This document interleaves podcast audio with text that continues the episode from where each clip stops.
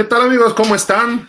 Ya supérame, es el tema que está por todos lados ahorita rondando en la NFL. Un éxito rotundo el partido de anoche, incluyendo el medio tiempo. Qué placer poder abuchear a la mala decisión que tomó la NFL. 78 mil personas abuchando al unísono al grupo firme el medio tiempo. Pero bueno, en fin, vamos a estar con ustedes aquí platicando de ese partido y de lo que viene esta semana de Thanksgiving en la NFL. Están los rankings, hay noticias en Carolina, hay noticias obviamente en San Francisco, hay noticias en Jets, Detroit, etcétera, etcétera, etcétera. Pero primero que nada, déjenme saludar a nuestros compañeros, amigos. Vamos a empezar primero con las damas. Cori Naya, Cori, ¿cómo estás? ¿Qué dices? Buenas tardes. Hola, hola, buenas tardes a todos, Gil, Dani, Jerry, un placer estar con ustedes. Y pues se viene el jueves de Thanksgiving, así es que lista para el regalote que nos va a dar los Cowboys, mis Bills de toda la vida también, así es que llega Santa. Está bien. No, porque estamos contentos, pero bueno.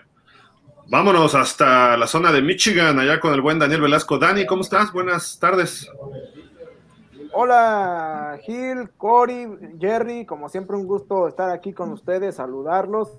Pues aquí contentos eh, porque, pues bueno, es martes, porque eh, tenemos salud, porque tuvimos oportunidad de estar en la transmisión el día de ayer, eh, llevándoles los comentarios del partido de lunes por la noche allá en el Estadio Azteca eh, con el buen Alex Tobalín, que bueno, le mandamos también un saludo y pues nada, ya esperando a que llegue la siguiente semana, eh, que comienza rápido, ya lo decía Cory, el jueves, eh, Thanksgiving y tres partidos, Gil.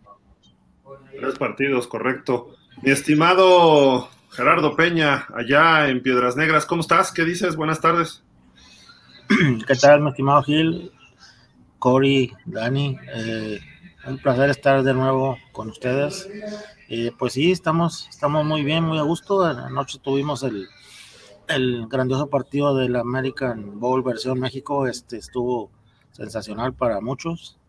Este, y ya se acerca la, ya próximamente, rápidamente va a ser la, empieza la, la siguiente semana, este, con el, los partidos de Día de Gracias que se, suenan interesantes y pues aquí los vamos a analizar. Adelante. Correcto, correcto. Vienen tres partidos este próximo jueves. Eh, ya platicaremos de ellos. El primero es Buffalo visitando a Detroit. El segundo es Gigantes en Dallas, que será como a las tres y media tiempo de la Ciudad de México. El primero, once y media. Y el tercero es eh, Patriotas visitando a los vikingos por ahí. Es como jueves normal a las 7 y 20, una cosa así de la noche. Así de que triple jornada, parece un domingo, ¿no? Este jueves es como un domingo y siempre es especial esos partidos. Ahorita platicaremos un poquito de esos tres partidos concretamente, eh, pero bueno, ayer, ayer se realiza el partido en la Ciudad de México, este cuarto en esta etapa y quinto en total. Eh, gana finalmente, bueno, finalmente, gana convincentemente el equipo de los 49ers. No hubo duelo, los Cardenales parece que no aterrizaron en la Ciudad de México, eh, no, no, no, pudieron ni levantar las manos. Eh, obviamente San Francisco está jugando muy bien, tienen estrellas por todos lados, sobre todo a la ofensiva. es un equipo que es contendiente para ir al Super Bowl, si bien su marca de 6-4 eh, no indica esto precisamente como un equipo que luzca muy sólido, Filadelfia, ahí les vienen los 49ers. Tengan cuidado porque este equipo luce, es el más completo de la americana y lo, de la nacional, perdón. Y probablemente después Dallas, más con la actuación que tuvieron sobre Minnesota. Y Filadelfia apenas le gana a Indianápolis, pierde con Washington. Eh, hay que ver que cómo reacciona Tampa, pero creo que entre estos equipos estará el boleto al Super Bowl. Y tuvimos la fortuna de ver a este conjunto de los 49ers con una actuación fenomenal ¿eh? de Jimmy Garoppolo, cuatro pases de touchdown, y dice uno, es el récord en partidos en México, ni Tom Brady lo hizo, ni Derek Carr lo hizo, eh, ¿quiénes más vinieron? Déjenme ver, este, ni Patrick Mahomes, ni Philip Rivers, lo hace Jimmy Garoppolo, que además, pues bueno, se lleva pues el, el aplauso de mucha gente, eh, lo ponían en las pantallas desde que estaban calentando, y nomás se oía los aplausos y los gritos de todos los 49ers y principalmente pues las 49ers que estuvieron en el estadio. ¿no? Entonces, y, quizás hasta las de los Cardenales, ¿no? Porque digo, el Chapulín Colorado, pues pobrecito, es buen jugador, pero está feito, ¿no? Entonces, pues, digo, y junto a Jimmy Garoppolo. Una que otra de los Cowboys también. Seguramente, seguramente. ¿No? Sí, sí, sí, sí, claro, desde yo, desde casa que lo vi, sí, como no, el muchacho está coquetón y hizo muy bien su trabajo ayer, así es que fue, interesante el ambiente en el estadio. ¿Por qué? Porque salen los Cardenales, enfocaban en las pantallas a Kyler Murray, estuvo calentando, no jugó finalmente, pero estuvo calentando, y los abucheos eran durísimos. Y ponían a George Kittle, ponían ahí a Bosa o a Garópolo, y era la, ovación total. ¿eh? O sea, San Francisco, el estadio se vistió de oro y rojo, y pues fue una gran una actuación redonda por parte de los 49ers, muy, muy merecida además y Arizona tendrá que trabajar sus cosas, ¿no? Pero, pues no sé ustedes qué vieron de este partido. Voy contigo, Dani, tú lo estuviste comentando en vivo junto con Alex Tobalín. ¿Qué te gustó de este partido, de lo que pasó en el campo de juego de los 60 minutos? Ya después hablamos del color y el ambiente, ¿no? Pero principalmente de lo que vimos de los 49ers. Mira, eh, creo que empezó muy interesante el juego con un dominio de las defensivas en el primer cuarto hacía suponer que el partido iba a estar interesante, un partido probablemente cerrado. Eh, de hecho, los Cardinals se van arriba, después eh, los Niners eh, toman la ventaja y pues bueno, la primera mitad estuvo bastante, bastante, bastante interesante. finaliza, si no mal recuerdo, 14-10 la, la primera mitad pero vaya, después eh, fue un dominio completamente avasallador por parte de los Niners, en donde vimos un espectáculo eh, tanto a la defensiva como a la ofensiva. Ya decías de los cuatro pases de anotación de, Jimmy Garoppolo, dos de ellos para eh, George Kittle, otros dos para Brandon Ayuk, y bueno, también Divo Samuel corriendo cualquier cantidad de yardas. Eh, Nick Bosa haciéndose presente en, los momentos importantes y, pues bueno, eh, la verdad es que como bien dices, eh, los, Cardenales pues prácticamente vieron.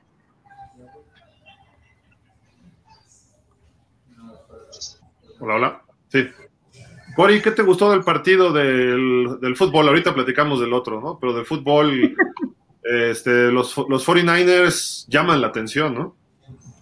Sí, claro, de, de hecho, como, como se veía totalmente que eran como locales, la verdad es de que no, no se ve que, que salieron de su casa, sino que realmente tenían toda la porra. La verdad es de que la primera mitad yo pensé que iba a ser un juego muy cerrado, que los Cardenales estarían también dándole pelea, pero después de esa, de la primera mitad, ya después vimos a unos este, 49 que de verdad ya no los podían parar, un Jimmy G que de verdad hizo lo suyo y me encantó, me encantó ver a estos 49 la verdad es de que dieron muy, muy buen juego y van, como tú dices, este Gil, hay que echarles el ojo porque sí, esto... Eh, va a ser un equipo que va a estar contendiendo y durísimo, así es que sí fue para mí un gran juego, me quedo muy contenta con lo, con lo que vi ayer y pues aguas con estos 49.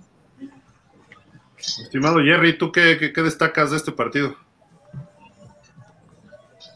Pues la, verdad fue un, muy buen partido, estuvo muy, nada más al inicio se podría decir que parejo, ¿verdad? Pero nomás, nomás se adaptó bien al, al campo San Francisco y demostró todo lo que todo lo que es capaz de hacer tanto a la ofensiva como a la defensiva. Este, yo creo que ahora sí se vieron muy contundentes, se hicieron ver bien y hicieron ver muy mal a, los Cardenales. Este, yo no sé si, si, si hubiera jugado su coreback de Cardenales hubiera sido la diferencia, no, no lo creo.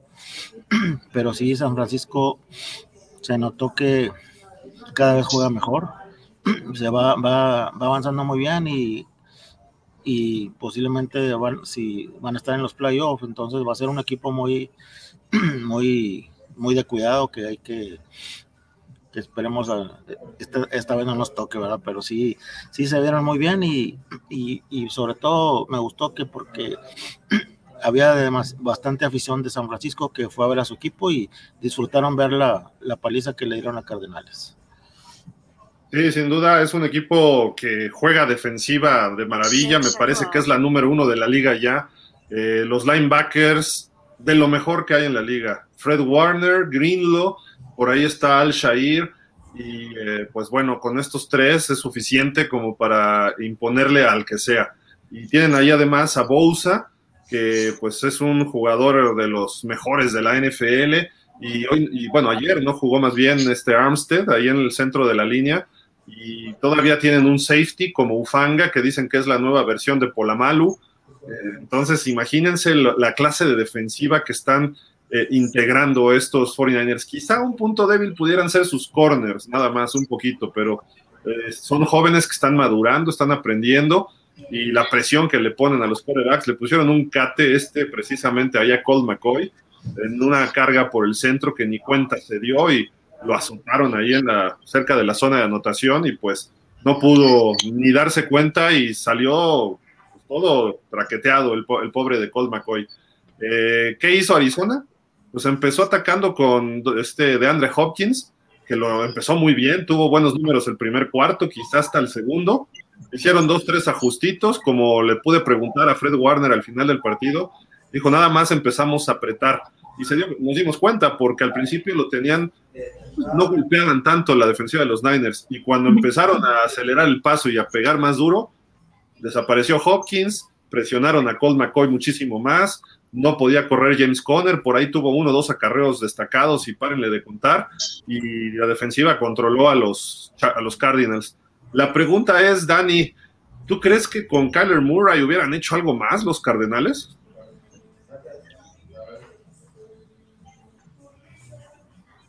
Pues tal vez poner un poco más decoroso el marcador, ¿no? Nada más, porque eh, la realidad es que sí se vio un dominio muy, muy amplio de, eh, de, los Niners y bueno, también hay que señalar que incluso con Kyler Murray en el campo, pues la temporada para los Cardinals tampoco ha sido la mejor, así que creo que en ese sentido mucha diferencia no hubiera marcado, tal vez, insisto, sí, eh, como para que el partido no hubiera sido tan disparejo, pero al final de cuentas creo que no le hubiera alcanzado para llevarse la victoria a Cardinals. Sí, creo que San Francisco es un equipo superior. Este, Jerry, ¿tú, ¿tú qué opinas de, de, los Cardenales? ¿Levantarán el paso o ya los damos por perdidos? Porque muchos dicen que ya con esta derrota se despiden de la temporada. Pues mira, eh, matemáticamente no, pero no creo que, que les alcance para levantar. No, sé cuánto tiempo tenga, si va a regresar Kyle Murray, este, pero creo que no, ya no les alcanza y, pues ahí se los hicieron ver que no, no traen un, no están, no está funcionando el equipo como conjunto, está, está muy este como cada quien está jugando por su lado, no, no se le vio lo que se esperaba. Entonces, este, yo, yo pienso que, que no, no, ya no levantan los Cardenales. Cory, pues Arizona el año pasado estuvo en playoff, pierden con los Rams. Eh, San Francisco estuvo en playoff, pierden con los Rams, pero todo ha cambiado en un año para otro y ahora San Francisco pudiera ser ese equipo, ¿no? De que en la nacional eh, ¿tú, cómo ves en la nacional? Está tu ranking de la nacional. Ahorita vamos a hablar de los power rankings y eso, ¿no? Pero ¿tú crees que San Francisco haya superado a alguien en la nacional con el triunfo de ayer? Pues yo creo, la verdad es de que sí está muy duro. Yo creo que, este, obviamente los 49 dan un gran paso. Aparte, veo ya a un Jimmy G que la verdad, este, está muy concentrado, está muy en suyo, la verdad, sí está haciendo muy buen papel. McCaffrey me encantó también verlo y la verdad es de que siento que puede liderar muy fácilmente y que va a ser un equipo que realmente, este, pues va a ser también uno de los candidatos fuertísimos para llegar a final de conferencia y pues si todo sale bien hasta llegar a un Super Bowl, que claro, tienen equipos rivales más fuertes, ¿verdad? Pero la verdad es de que este, esperemos de que que van a ser unos dignos líderes, pero la verdad sí siento que van a seguir subiendo, sí siento que va a ser un, equipo con el cual sí va a haber una gran competencia y que no, no, va a estar nada fácil, no, no va a estar nada fácil llegar a, final de conferencia y vamos a ver qué, qué es lo que pasa, pero los 49ers yo sí siento que van a seguir para arriba y van a seguir sumando. Veamos qué pasa en los siguientes partidos. De, hecho, con la victoria de ayer, San Francisco se va de líder de su división oeste, aunque están empatados con los Seahawks, ya le ganaron un partido, todavía les falta visitar allá el Lumen Field en, en, Seattle, así de que se va a poner muy interesante, ya que todos los equipos tienen 10 o algunos ya tienen 11 juegos, todavía falta un descanso después del Thanksgiving, pero ya estamos iniciando justamente donde separan, se separan los hombres de los chamacos, como decía el Sonia Alarcón, Jorge, don Jorge Sonia Alarcón. Y San Francisco está jugando en su mejor momento, están recuperando algunos lesionados. Seattle ya empieza a ver su realidad, ya pierde con un Tampa en Múnich. Arizona, pues a lo mejor repunta un poco, pero 4-7 en la nacional. Si ganara todo se queda 10-7, pudiera encontrar un comodín. Pero hay otros equipos que están también en ese rango están gigantes y Dallas como comodines muy fuertes ahorita. Eh, quizá por ahí Green Bay también pudiera repuntar, tiene la misma marca. Hay que esperar a los Rams, que creo que los Rams sí ya no van a levantar, pero eh, pudiera ser que Arizona encuentre por ahí, pero todavía le falta otro partido con San Francisco y tiene dos, tres juegos muy complicados los, los Cardenales. Así está la división oeste de la Conferencia Nacional después del partido en México. Pero bueno, no sé si quieran agregar algo más de lo que fue el juego, juego de ayer eh, o ya nos vamos a temas un poco más de color y ambiente del partido. Adelante. Pues creo que creo que del juego pues ya no hay mucho más que podamos mencionar, ¿no? Pero pues sí, mejor vamos a darle también a lo del color. al final en las conferencias salió, yo estuve en la de los 49ers eh, sale Kyle Shanahan y pues yo sí le tuve un reclamo, o sea, porque oye, perdí mi fantasy porque no le dio más balones a McCaffrey. O sea, anotaron todos menos McCaffrey. Jugó muy bien McCaffrey, obviamente, ¿no? Y, muchas preguntas iban en torno alrededor de McCaffrey, no, no por fantasy, pero sí por eh, qué tanta influencia ha tenido dentro de este equipo en la ofensiva. Y todos han hablado maravillas de él como líder y como jugador productivo, ¿no? Y hasta los defensivos dijeron, es que cuando tienes un jugador como él, cambia mucho la, imagen, ¿no? Y a Divo, mismo Divo Samuel dijo, como que nos libera a todos de otras cosas, ¿no? Y McCaffrey dice, pues yo puedo hacer esto y puedo recibir, puedo correr. Eh, reparte muy bien el balón. Hizo una jugada que ya lo iban a capturar, va corriendo tres pasitos que si hubiera sido Prescott, si hubiera sido Lamar Jackson, hubiera sido este, probablemente Justin Fields, corren para el primero y diez. Pero no, sigue buscando receptor y pone el pase flotadito atrás de todos, donde estaba solo George Kittle, hace un corte y se va hasta la zona de anotación. Así de que fabuloso lo que vimos, lo que vemos en esta ofensiva y el potencial que todavía tienen, y lo dijo Shanahan. Dijo, es que con esta ofensiva estamos apenas entrando en ritmo. Imagínate, cuando estén en ritmo esta ofensiva con Garópolo, que, que es un tipo muy, muy seguro en lo que se refiere a las partes interiores del campo. Es Tua. Eh, prácticamente Garópolo y Tua son lo mismo y manejan un sistema eh, parecido. Todo adentro del campo son muy efectivos. Ya si los pones en pases hacia las laterales o profundos, ahí empiezan a tener problemas. Y si tienes un buen juego terrestre, pues mucho mejor para Garópolo, ¿no? Así de que, ojo, porque este equipo puede eh, crecer muchísimo más. Y por otro lado sale, ahorita les, presento algunas fotos también de las conferencias, estuvieron eh, bastante simpáticas en general con los 49ers. Habló Kyle Shanahan, habló George Kittle, habló Fred Warner, eh, habló también Bosa, habló Divo Samuel y Brandon Ayuk y Jimmy Garoppolo. Así de que eh, toda la, constelación de estos 49ers estuvieron ahí presentes y se agradece, porque normalmente son dos, tres entrevistas y vámonos, ¿no? Ahora sí estuvieron todos, todos los estrellas ahí platicando. Pero bueno, el partido comienza en un ambiente de fiesta, les decía que abuchaban a los Cardenales y a todo fabuloso para los, los 49ers.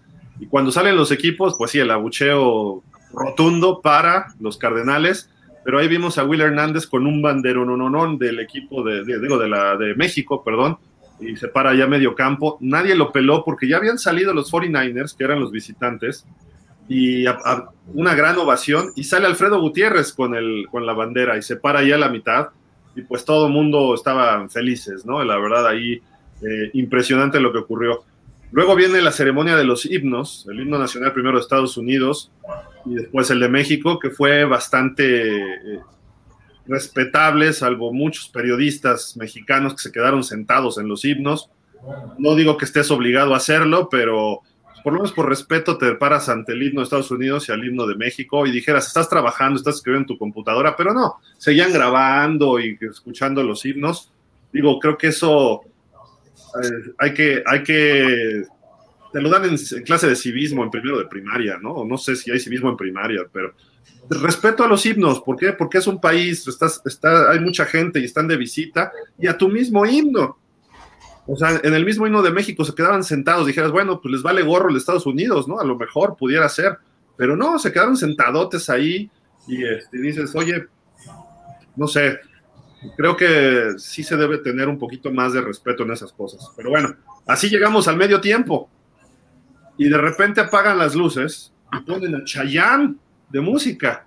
Y la gente estaba prendida y con muy buena iluminación que tenía el Estadio Azteca y todo, y Fiesta en América, no me acuerdo qué canciones estaban, y toda la gente estaba prendida. Y se oye el sonido local y dicen, a continuación, aquí para el, el medio tiempo, grupo firme acabó de decir firme y nomás era un abucheo colectivo tremendo. No se oía nada, nada, como si hubiera notado los 49ers, así, nada. Y hola México, y se oía así muy bajito. Por ahí se oía el chuntata, chuntata, chuntata. y tantito, ¿eh? Porque abucheo, abucheo y abucheo. Y después, eh, le estoy diciendo lo que se vio en el estadio. Yo no he visto la transmisión, bueno, no vi la transmisión, vi el resumen, pero no vi la transmisión. Y de repente por ahí cantó un poquito la gente y sobre todo muchas voces femeninas con la de Ya supérame, que era lo único que entendía de la letra, porque yo ni siquiera sé quiénes un grupo firme. Era algo así que ya supérame, ya déjame, o ya te dejé, o vete por un tubo, o sea, además despechados, ¿no? Y acabó la canción y otra vez el abucheo. Fueron como 10 minutos de abucheo colectivo, al medio tiempo, y dices, ¿quién se equivocó? ¿Qué pasó? ¿qué fue esto, no? Eh, a mí me tocó una abucheo en un juego así de México en el 98, jugó Dallas contra los Pats, al medio tiempo llevaron a Ricky Martin, acababa de pasar el Mundial de Francia, donde él tenía la canción del juego de la vida, algo así, y llegó a interpretar eso y todo el estadio le abuchó, pero fue poquito, y después ya la gente lo siguió. Hoy fue todo el show de medio tiempo, menos esa canción y sí había dos, tres personas bailando. Fue, impresionante. No, no sé qué, qué, pasó, pero a ver, ¿ustedes qué opinan? Este, Ori, creo que sí fue un error total de la NFL, del NFL México, de ESPN, de Televisa, en haber llevado un grupo así, tan populachoso, donde pues su mercado creo que no es el adecuado, ¿no? Yo, yo estoy totalmente de acuerdo. A mí que me tocó ver la transmisión sí hubo un momento en que pasaron, vamos a ver qué está en el medio tiempo, pasan y pues se oyen puros abucheos, ¿no? Entonces hasta cortan esa parte y mejor los comerciales. Y la verdad es de que la gente que está a cargo de esto, yo creo que, que, que sí se dan un poquito la tarea de saber hasta quién localmente, tal vez de ahí mismo de Ciudad de México, no sé, localmente son los que realmente les gusta a la gente es muy diferente a, querer llenar por X tipo un zócalo, un, es muy diferente, ¿no? Aquí la gente va a pagar un boleto, pero para ver un juego, no al medio tiempo. La gente realmente, este, bueno, haces hasta lo imposible por conseguir, aunque no sea tu equipo, pero la verdad es de que amamos tanto la NFL que es un alboroto ver ese juego, ¿no? Entonces, sí creo que la fallaron muchísimo porque ni siquiera siento que hubo como un estudio, dijeron, ay, ¿cuál es lo más famoso? Llenaron el Zócalo, ay, llévelos. O sea, ¿cómo puede ser posible que esa sea su estrategia de mercado? Porque sí es muy distinto, es igual, vas al golf y supongamos, ¿no? Que vas a poner de canes y vas a poner, no sé, a unas de toro de rodeo, no sé, algo que no tiene nada que ver, Entonces, la verdad es que sí siento que les falló, quisieron irse como que a lo que ahorita tal vez está pegando, pero pues pegando para quién, ¿no? Yo creo que hay muchos, mucha gente y son distintos públicos. Entonces, la verdad siento que le fallaron muy feo. Eh, sí se oía en la transmisión, digo, pobres también porque a ellos a fin de cuentas pues los contrataron, ellos no tienen la culpa, ellos simplemente lo llevaron, ellos a eso se dedican. Entonces, sí, pobres porque pues ellos no tienen nada que ver. Si a mí también me dicen, oye, vas a ir a cantar, pues si a mí me contratan y me pagan, con gusto voy, ¿verdad? Entonces, qué triste también porque pues a fin de cuentas también son mexicanos y, este, pero pues no es lo nuestro, no es lo a, lo que íbamos, no era algo que realmente va con la NFL y pues qué lástima que estuvo tan desafinado, yo creo que fue lo único que todo el mundo estuvo en desacuerdo y que fue lo que no le pareció, porque el juego a todo el mundo, este, yo he, escuchado este, que, que, les gustó mucho, gustó mucho ver a Jimmy G, todo el juego en sí, simplemente el granito en el arroz fue este, en medio tiempo, pero esperemos que pongan más atención para la siguiente que sea aquí en México, que vean que no lo, popular, que creo que ya les quedó claro que lo, que lo más popular o lo que llena el zócalo es lo que la gente quiere. Dani, ¿tú qué, tú qué ves de esta situación? Fíjate que ayer que estaba con, con alguien, esa situación que menciona bien Cory, ¿no? Que al final de cuentas los artistas son los menos este, culpables, ¿no? Porque pues ellos simple y sencillamente van a cumplir un compromiso para el cual fueron requeridos por X o Y persona y pues de alguna manera es este un momento bastante complicado e incómodo para ellos porque pues ellos están tratando de dar su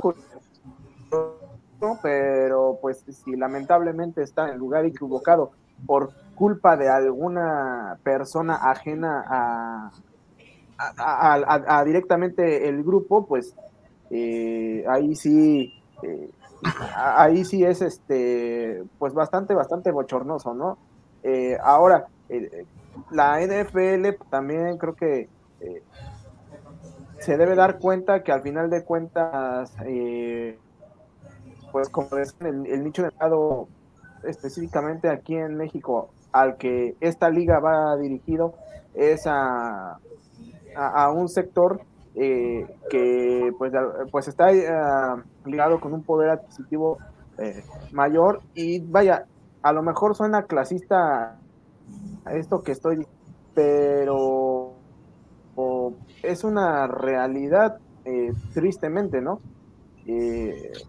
Y en ese sentido, eh, pues la, realidad es que Grupo Firme no es un, es un grupo que esté identificado con la gente que va a ver la NFL aquí en México.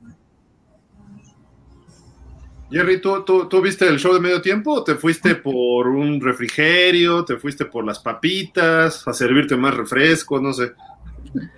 Exactamente las dos cosas, las papitas y la soda, porque yo ya sabía cuál era el medio tiempo. Este, yo lo que puedo agregar aquí, como lo dijeron mis amigos Dani y Cory, eh, yo no tengo nada en contra de esa música ni de la gente que le gusta esa música. Este, el detalle es que aquí no se analizó bien la NFL y yo creo que esa más bien fue la NFL México, ¿no?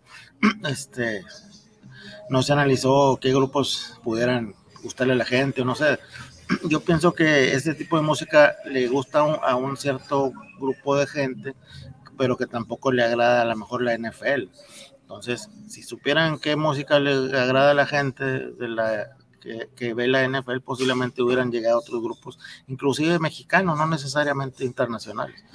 Pero ahí algo les faltó, algo les falló más bien y, y, es, y es el por qué demasiada gente este, opinó lo contrario, demasiadas críticas y todo se resume al abucheo. Este, espero que la próxima, en el próximo partido en México traigan algún buen grupo de, sea de internacional o, nacional. Normalmente el fútbol americano se asocia con rock, eh, incluso hasta pesado, no con música de banda. La gente, si quien organizó esto debe, entenderlo, ¿no? Eh, todavía con algo de pop. Tan es así que vamos a ver a Rihanna en el Super Bowl, hemos visto a Madonna, hemos visto a los de Coldplay, eh, se ha visto no tan pesado en el Super Bowl, no han llevado a Metallica, no han querido llevar a Metallica, por ejemplo, pero han tenido ese rock, rock clásico con Paul McCartney, con The Who. No, no entendí por qué la NFL permitió que viniera un músico, o sea, porque además esto se ve, se ve en Estados Unidos. Entonces digo, sé que es popular y sé que se llenan estadios y sé que hay mucha gente, pero no precisamente la gente que estaba en el estadio. Y tengo entendido, y ustedes me dirán los que lo vieron, que ESPN puso tantito la música y luego, ay, bueno, vamos al análisis y se fueron por otro lado, porque pues se escuchaba en el, abucheo, ¿no? En el estadio no se escuchaba ni la música, así les soy sincero, ¿eh? eh se escuchaba muy bajito. Y en, la televisión supongo que sí se escuchaba más, pero aún así llega el momento que se rebasa. Lo único que yo recuerdo en el Azteca también de un abucheo tan fuerte, y ahorita que está la época del Mundial, la inauguración del Mundial México 86, está Joao Belange, el presidente de la FIFA. Tuve la oportunidad de estar en ese estadio, a mí me invitaron, eh, en ese partido, perdón, y de repente dice Joao Belange con su español, perdón, este brasileiro, dice, y ahora les presento al excelentísimo presidente de la Madrid.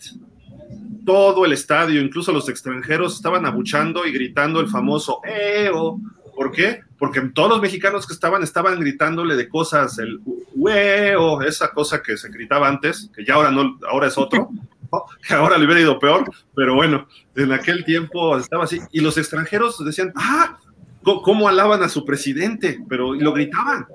Y, y eran 110 mil personas en esas épocas, no eran 78 mil.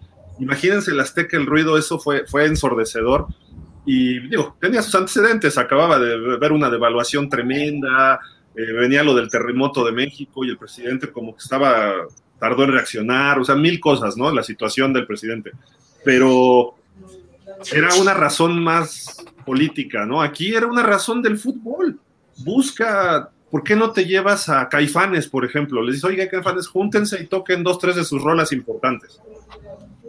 Incluso hasta Maná, que no le gusta a mucha gente, en Estados Unidos tiene mucho éxito Maná. Te traes a Maná, que son un poco más, pueden tocar medio rock, yo los he visto en vivo, y tocan como los mejores grupos extranjeros, ¿eh? o sea, de fuerte, son buenos músicos, su letra no te puede gustar, pero su, música es buena. Y no sé, hay cantidad de grupos que los llamas y van a ir y ni te cobran, van a ir por revivir algo, ¿no? Si quieres, hasta te llevas a Flans, el reencuentro de Pandora, llevas a Mijares, eh, pones a Chayana que baile y hubiera puesto a bailar a todo el estadio. No sé, no sé, o sea, creo que había. Es más, te aseguro que hasta Los Ángeles Azules, hasta Los Ángeles Azules, y eso que. Eh, y eso que este digo no es para nada rock and rollero pero pero Los Ángeles Azules de alguna manera han este también eh, cambiado un poquito su, nicho de mercado, ¿no? Por eso hemos visto que ya han hecho presentaciones que con Belinda, que con Oye, ¿no? De Iztapalapa para el mundo. Hasta su frase, eslogan dice para el mundo. Estos cuates pues son muy locales, pero bueno, en fin. Digo, vamos a leer los comentarios porque veo que hay algunos del tema, del partido. Fernando Andrade dice, partido que desde el anuncio de la ausencia del coreback de Cardinals perdió mucho de interés en lo personal. Correcto. Si hubiera jugado Kyler Murray, creo que hubiera sido un poco más cerrado, ¿no? Rodolfo Martínez, buenas noches, buenas tardes, noches. San Francisco, caballo negro de la Nacional. Yo no lo vería como caballo negro, ustedes no sé, pero yo creo que está consolidado. Llegó a la final de conferencia el año pasado, es un equipo armado. Caballo negro pudiera ser Minnesota, pudiera ser los gigantes, por ahí, ¿no? Pero bueno, no sé. Es mi, Filadelfia.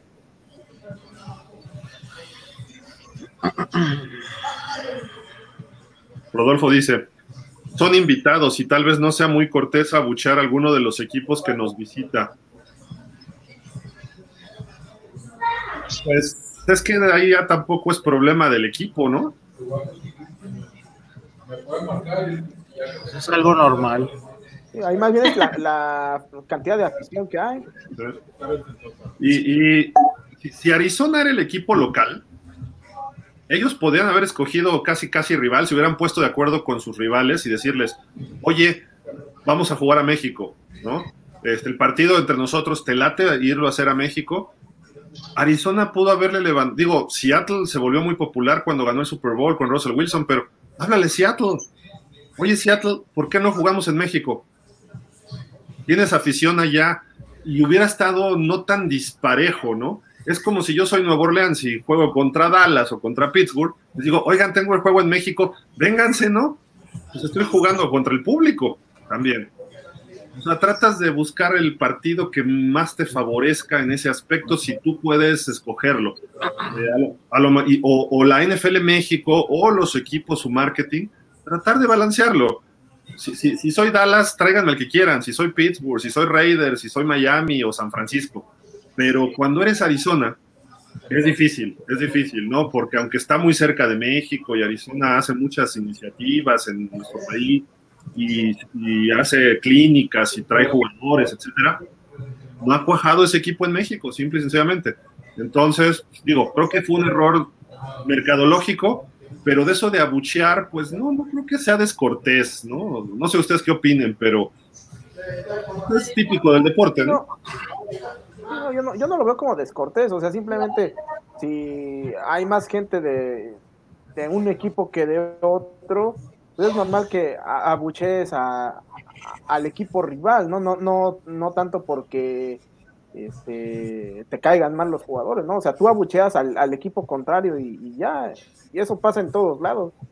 Sí, en Estados Unidos ocurre, ¿eh? Cuando sale el otro equipo siempre hay abucheos en casa, ¿no? O sea, los fans de casa abuchean al rival.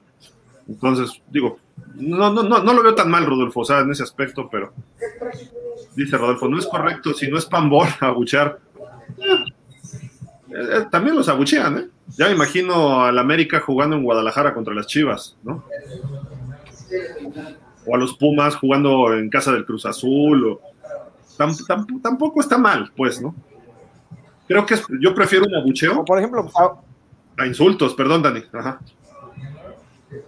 Ah, no, por ejemplo, ahora este, en el partido de hoy de, de, la selección, eh, había 90% de mexicanos en el estadio y cada vez que tocaba la pelota Lewandowski era entonces pues digo es algo normal ¿por qué? porque pues había mayoría de un de un equipo que de otro en cuanto a afición ¿Hay un mundial de fútbol americano o algo ahorita? Que no me enteré. Eh, eh, también, también. Ah, ok. Dice Chris, que saludos Chris, ¿cuándo regresas al programa? A ver cuándo nos vuelves a acompañar, hombre. Dice Next, el medio tiempo no es nada importante. Para la, o sea, yo creo que sí, porque si estás pagando, pagas por un espectáculo que te dura tres horas y una experiencia que te puede durar hasta como seis horas. Una hora de que te transportas, media hora, una hora que estás antes del partido, tres horas de, que estás sentado en, tu, en la tribuna, luego otra media hora en lo que sales y otra hora en lo que llegas a tu casa. Eso estás pagando por una experiencia y si pagas tú, además del alimento, del ambiente, y pues tú quieres ver lo mejor posible, ¿no? Yo, yo creo que el fan tiene su beneficio de abuchear lo que quiera. Si no le gusta el espectáculo, puede abuchear. Como si fuera un discurso político, como si fuera un concierto malo. Si el otro equipo no juega bien, o tu equipo no juega bien, también lo abuchean ¿eh? a, los, a sus propios equipos. O que los coaches luego mandan una jugada bien loca, por así decirlo. Vienen los abucheos. Entonces, digo, creo que, creo que se vale, pero. y tiene su importancia. Estoy de acuerdo contigo, Chris, pero son 10 minutos de 3 horas de show, ¿no? Entonces, son 10 minutitos nada más. Es, eso es lo que importa. Lo más importante, obviamente, eran los equipos, ¿no? Y el, juego en sí, ¿no? Dice Rodolfo, lo del grupo firme fue capricho de algún hijo o hija de empresario. Puede ser. Eh, Rodolfo Martínez. Jerry es muy varonil, se parece a mí. Pensé que era mi clon. Órale, manda foto, Rodolfo, a ver. Pensé que era único, pero bueno. Cris Rodríguez. Los tucanes de Tijuana hubieran estado mejor. Dice Rodolfo Martínez. Cori, ¿qué pasa con los Cowboys? Un partido bien y otro regular. No son consistentes. Cori, ¿sigues por ahí? Cori. Creo que Cori. Ya, ya se fue, ya, ya se fue. Ahorita cuando regrese le preguntamos, ¿no? El nombre de Rodolfo. O bueno, tú, Jerry, contesta también. ¿Qué le pasa a los Cowboys? No, es que lo dijo al revés. Primero jugaron regular y ahora súper bien. No, no como lo dijo, él lo dijo al revés. no más que lo dijo para hacer enojar a Corey. Pues, de- bueno, vamos a ver cómo le va el jueves contra los gigantes. Esa es una buena prueba el jueves.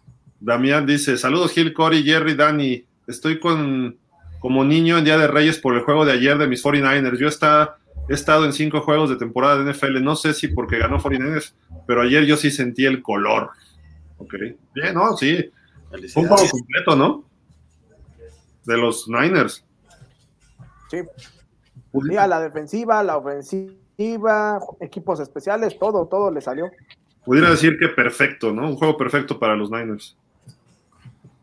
Rodolfo Martínez, tal vez este grupo no era para un evento como este, porque mucha gente de las clases medias altas y altas no conocen estos géneros, y puede que no te guste, pero hay que mostrar respeto a las personas. Eh, de acuerdo. Damián Lascano, del juego NFL, el juego de luces, el ambiente, cuando sale 49ers, el estadio rugió, cuando gritaban defensa y cuando 49ers anotaba se sentía el azteca. En esta ocasión el estadio me gustó cómo lo arreglaron. Era un estadio de NFL. A mí el Azteca no me gusta como estadio, pero ayer me fascinó. Es más, la lluvia no la sentí, llovió fuerte y me mojé, pero no sentía la lluvia por el ambiente del juego. Sí estuvo lloviendo de duro. ¿eh? Dice, yo estaba en, del lado de la cabecera norte. Mucha gente de interior del país me tocó con unos gringos de San Francisco y estaban con la boca abierta por el estadio. Yo les decía, ustedes tienen el Levi's Stadium y estaban con la boca abierta. Sí. Rodolfo Martínez dice, Jerry, totalmente de acuerdo contigo y no es un comentario clasista, es una triste realidad en este país donde unos aceptan, unos no aceptan a los otros por racismo. Así es.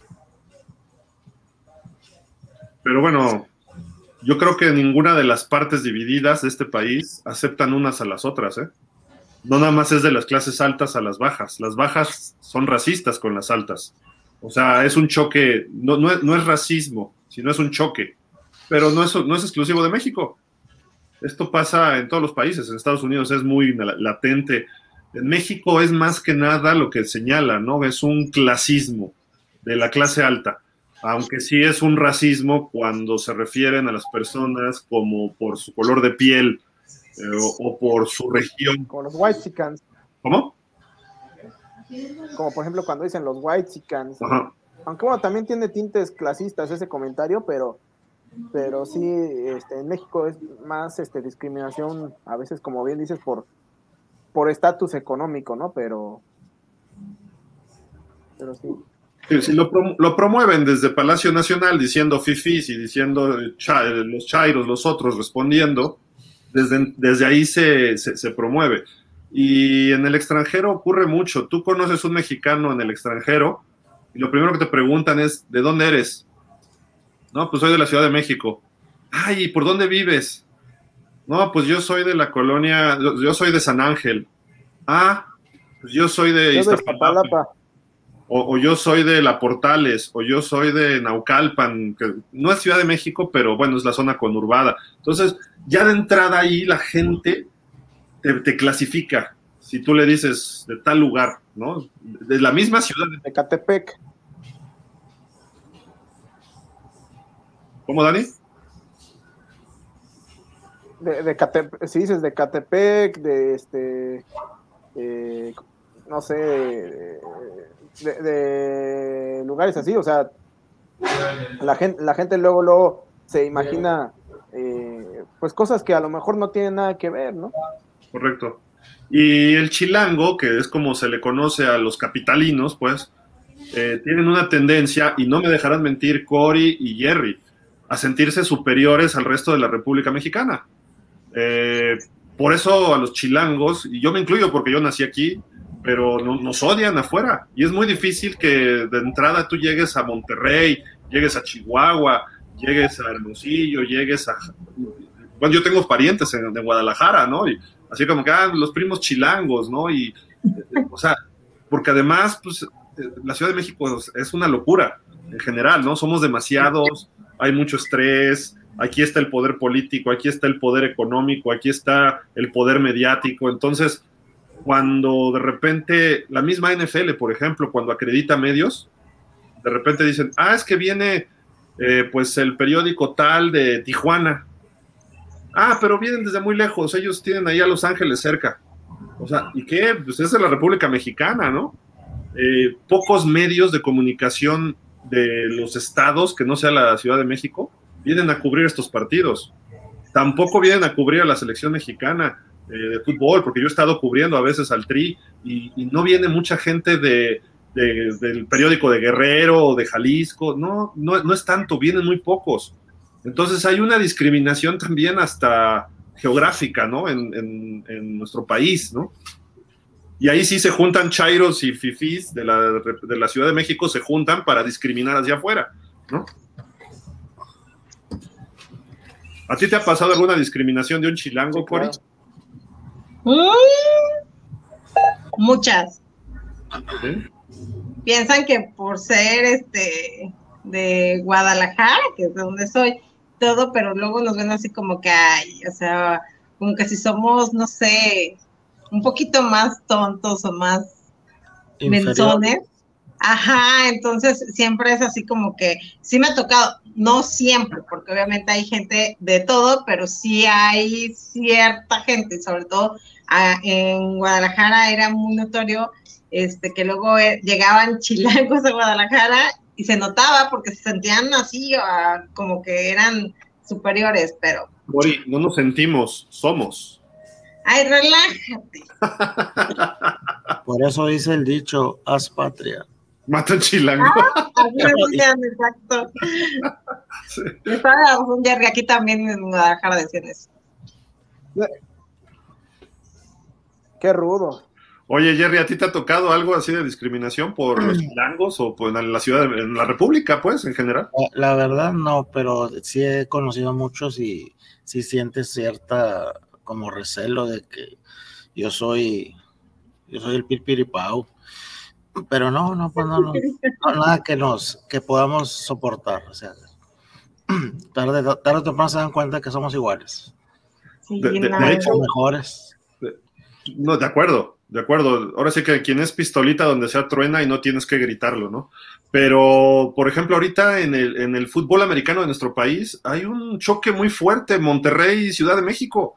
Hasta los periodistas, ¿por qué? Porque el mejor fútbol americano se está jugando en Monterrey entre los auténticos y los borregos, los borregios, como les dicen, y que si los pumas, y que si los burros, y que si las águilas blancas, oye, pues es fútbol, esto debería unirnos, están jugando mejor, pues haz algo para ganarles. Antes era al revés, ¿no? Y, en fin, no sé, creo que eh, se refleja, y eso tenemos, tenemos un país dividido, pero repito, desde la máxima figura política que existe en nuestro país hasta la última figura que existe en nuestro país, todos generamos eh, cierta racismo o cierta discriminación de unos a otros y solo nos une cuando hace rato estábamos unidos o sea, dos horas nos unimos cada cuatro años. Bueno, seis horas, ocho horas, porque llegamos hasta octavos. Ocho horas de, al año, nos, de cada cuatro años nos, nos unimos. ¿Por qué? Por el tri, el fútbol.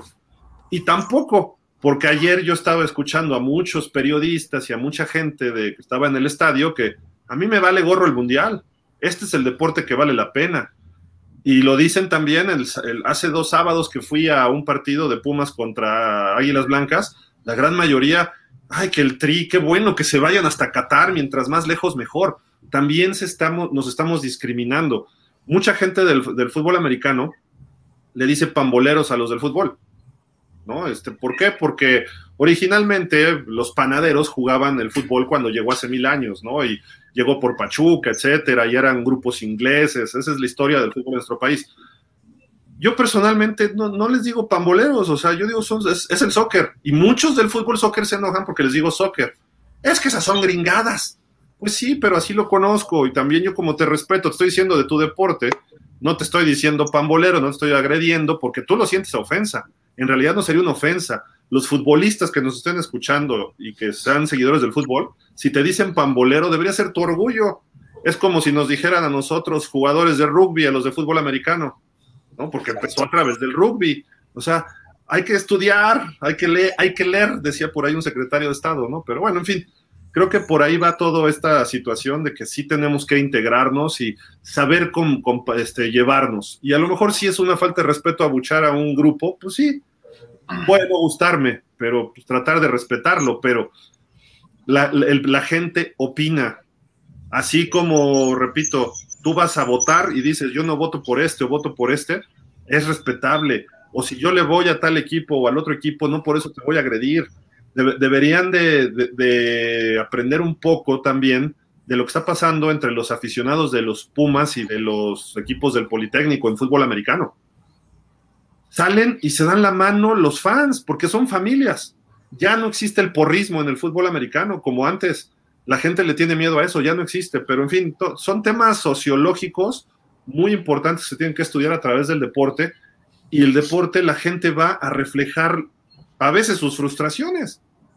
No sé si han ido a la lucha libre alguna vez. La gente va y le grita hasta, le recuerda hasta su tatarabuela a los luchadores. Y los luchadores voltean y la tuya, que no sé qué. Pero a eso va la gente, ¿no? A, a desahogarse. Dani, ¿nos escuchas? Dani, Dani está como friciado y creo que ya se va a otro programa ahorita, Dani, pero. Sí, sí, sí.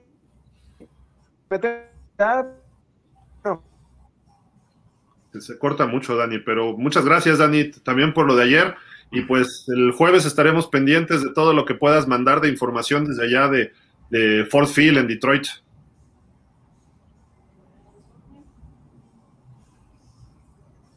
Gracias, gracias. Cuídate, Dani, gracias. Estamos, en contacto. Entonces, bueno, por ahí va, por ahí va. Y está, a final de cuentas, yo ni lo, ahora sí que ni lo aplaudo ni lo critico, ¿no? Pero sí yo creo que el público tiene el derecho de expresarse. Y pudiera estar equivocado, así como el grito es el homofóbico que del fútbol, tiene el derecho de hacerlo que sea una guarrada, pues sí. O sea, que algunos grupos se sientan ofendidos, pues también. O sea, hoy en día, si pasa la mosca, alguien se va a sentir ofendido porque la mosca voló por el lado que no quería. Tan es así que ya cambiamos un nombre de un equipo porque un grupo se sentía ofendido. Los Redskins dejaron de ser y ahora son Commanders. Porque un grupo se sentía ofendido, un grupo político, social. Ni siquiera los verdaderos las verdaderas tribus indígenas de Estados Unidos, que son los indios, los redskins, los pieles rojas, los cherokees o los, todos esas, los sioux, ellos no se sienten ofendidos, pero como los, algunos grupos del Partido Demócrata se sentían ofendidos, no, espérate, y presionaron al dueño, y por las tonterías que hizo el dueño, y ya le iban a quitar el equipo, bueno, ya lo va a vender, pues. Entonces, hoy en día está en ese rango de que si yo dije ay, tonto, por no decir la palabra, porque si no luego nos cierra YouTube, ay, tonto. No, eso es una ofensa. A lo mejor lo estoy diciendo a mí mismo, ¿no? Pero en fin, no sé si quieren agregar algo más de este tema, porque sí, es, es, un tema que podríamos hablar horas, ¿no? Es una generación de cristal, de verdad, la que estamos viviendo, porque yo creo que yo siempre he dicho de, lo que te digan, lo que te acomode. La verdad es de que si realmente tú te sientes así, no tienes de verdad por qué a veces tomar este, palabras necias que luego la gente dice. Y, la verdad es de que vas a disfrutar un deporte, sea soccer, sea este, la NFL, pues sea, a fin de cuentas es deporte, ¿no? Entonces, eso es lo, lo, lo bello y que puedas ver el soccer, las Olimpiadas, la NFL, el tenis, todo, y, disfrutemos, o sea, y, realmente si alguien te agrede a veces hasta por irle a un equipo que no, tal vez le cae, le cae gordo, no es alguno de sus preferidos, porque tal vez alguna vez le puso una paliza, este, yo creo que debe de haber ahí no, no cierto respeto, pero pues nada más no hagas caso así, embárrate de mantequilla y a lo que sigue, porque luego a veces esas personas son las que más aferran y las que más ofenden y las que más ofenden. Entonces, tómelo de quien viene, no importa. Exacto. Correcto. Pues bueno, sigamos, sigamos este, leyendo comentarios. Rafa Jaramillo, buenas tardes a todos. Igual, Rafa. Rodolfo Martínez, y sé que este no es el espacio para hablar de esto, pero en fin, pues ya hablamos de esto. este es tu espacio. Sí, pero, o sea, tienes razón en lo que dices. Y también la gente que abuchó tiene razón. Yo no la. Eso es, eso es lo peor del asunto, que las dos partes tienen razón. Porque si, si tú vas a un evento y estás pagando, pues tú puedes exigir mientras no ofendas, y el abucheo no se me hace que sea una ofensa, simple y sencillamente no estoy de acuerdo con lo que me estás presentando, ¿no? Es, la forma de expresarse. Damián Lascano dice, abierta por el Azteca, los impresionó el Azteca, como te dije, lleva Caifanes a, Café Tacuba, imagínate, cantando Ingrata, Viento, Viento, esas canciones, ese, ese ambiente, yo no lo vi en los juegos anteriores. Sí, estuvo, el ambiente estuvo muy padre y fue curioso porque los que hemos podido cubrir todos los partidos que ha habido en México, hace años iban los fans y no, no, no, quiero que suene mal, pero como que no entendían el juego a fondo. Pero eh, los últimos partidos en México ya saben en qué momento presionar cuando tu está tu defensiva y que el coreback rival no oiga. Y de repente estaba este cuate Cole McCoy y se oía el griterío y el defense, defense, defensiva y cosas así eso estaba muy padre. O sea, ya e, es gente que va además de fútbol y no son como muchos de la Fórmula 1, de que, oh, estoy aquí en la Fórmula 1. Oye, sabes que los coches tienen cuatro ruedas, ¿verdad? O sea, ni siquiera saben.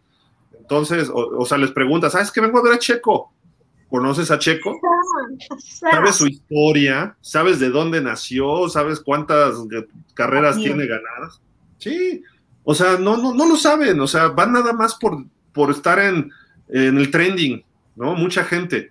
Hay muchos que son fans, pero de 150 mil que van a la Fórmula 1, te puedo decir que fans hay 30 mil. Los otros son que van de invitados o van de relleno o por el momento o porque, ah, pues vamos a ver de qué se trata. Que, a final de cuentas todos se valen, pero a lo que voy es que cuando ya te involucras en el evento, se ve quién sabe y quién no sabe. Y otro punto. Perdón, Jorge, ibas a hablar. No, no, te la razón. Y, otro punto que lo vimos en las conferencias de prensa, va mucha prensa improvisada. Y perdón que lo diga, eh, gente que, si es un evento que viene en inglés, tienes que saber inglés, ¿no? Eh, si vas a meterte en una conferencia de prensa, pregunta, no nada más estés de relleno. Si vas a preguntar, sí, pregunta qué impresión le quedó al jugador sobre sobre el estadio y sobre la afición, que eso es parte de lo que te interesa. Pero también pregúntale del juego, demuestra que tú por lo menos entendiste lo que pasó en el campo y que no fuiste nada más a llenar un lugar de prensa de alguien que pudiera estar que sí sabe y que nada más te dijo tu editor, ve y pregunta, ve y pregunta qué opinan del Azteca.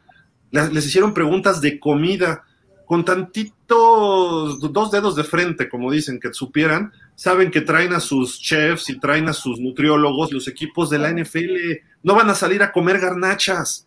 Es una pregunta estúpida, perdón la palabra, es una pregunta estúpida. ¿Por qué? Y, y, llegan a un hotel de cinco estrellas o gran turismo donde les dan un desayuno que ya dijo el chef del equipo que les van a dar a cada quien.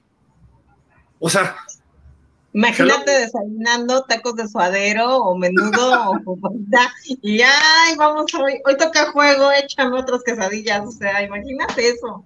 No, no, no, no. Llegan al hotel, están ahí y como juegan en la noche, descansan toda la mañana, tienen algún meeting pequeño y los dejan reposar en su cuarto, los trepan al autobús, vamos al estadio, se bañan y vámonos a, de regreso al vuelo. Así llegaron los 49ers el domingo los, los Cardenales llegaron desde el sábado, en la tarde, noche. Entonces dices, oye, sí se salieron al tizoncito, ¿no? Echar ahí sus tacos de, de, de, este, de bistec. de pastor con piña. y se fueron allá a la esquina de, ¿cómo se llamaba esta? Este, era sobre Cuauhtémoc. Bueno, ahí en la del Valle hay unos tacos muy famosos que empezaron en un puestecito y luego se metieron a un local y son buenísimos. o los tacos estos de que están ahí en Revolución, el, borrego viudo. digo, ustedes son de, fuera de la ciudad, ¿no? Pero es tradición. ¿Eh? Oye, ¿cómo se llama en Guadalajara? Este, Guadalajara de noche, ¿no? Algo así le llaman. allá en, Por unos tequilas, unos mezcales y una birra. Imagínate qué bonito hubieran jugado, o sea. Oye, este, Jerry, allá en, este, en Piedras Negras hay algún lugar típico de tacos o no sé. Sí, aquí se acostumbran mucho los tacos de trompo que le dicen, este, que están ahí. Del pastor. El pastor, exactamente. Este, esos hay bastantes, es lo más sabroso que puede haber. ¿Pero hay algún lugar así tradicional? Mm, sí, sí, hay, hay, lugares este, que tienen ya mucho tiempo. Este, pues de hecho en todo el estado es ya lugares ya que dejas de ir años y vas y ahí está todavía y, el mismo servicio, el mismo sabor y muy, muy sabroso. El mismo dueño además y... los hijos, nietos. Pues digo, creo, creo, ya ven como si no somos distintos chilangos y los de fuera, ¿saben? Unas tortitas ahogadas en Guadalajara. Bueno, seguimos. Héctor Raimundo Mendoza dice, referente a la música de medio tiempo, por lo regular lo que, los que les gusta el fútbol americano no les gusta o no son tan aficionados al fútbol, por lo tanto la música también es en ese sentido. Sí, buen, punto, ¿eh?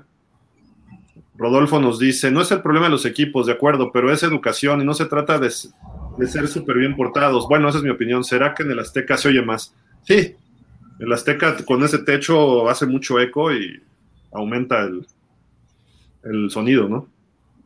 Dice Damián Lascano, Gil, tú que estuviste en la conferencia de los 49 ¿cómo viste a los jugadores? ¿Contentos por venir a México? ¿Cómo se sentían? Y también Cardenales, sí fue una lástima que no jugó Kyler Murray.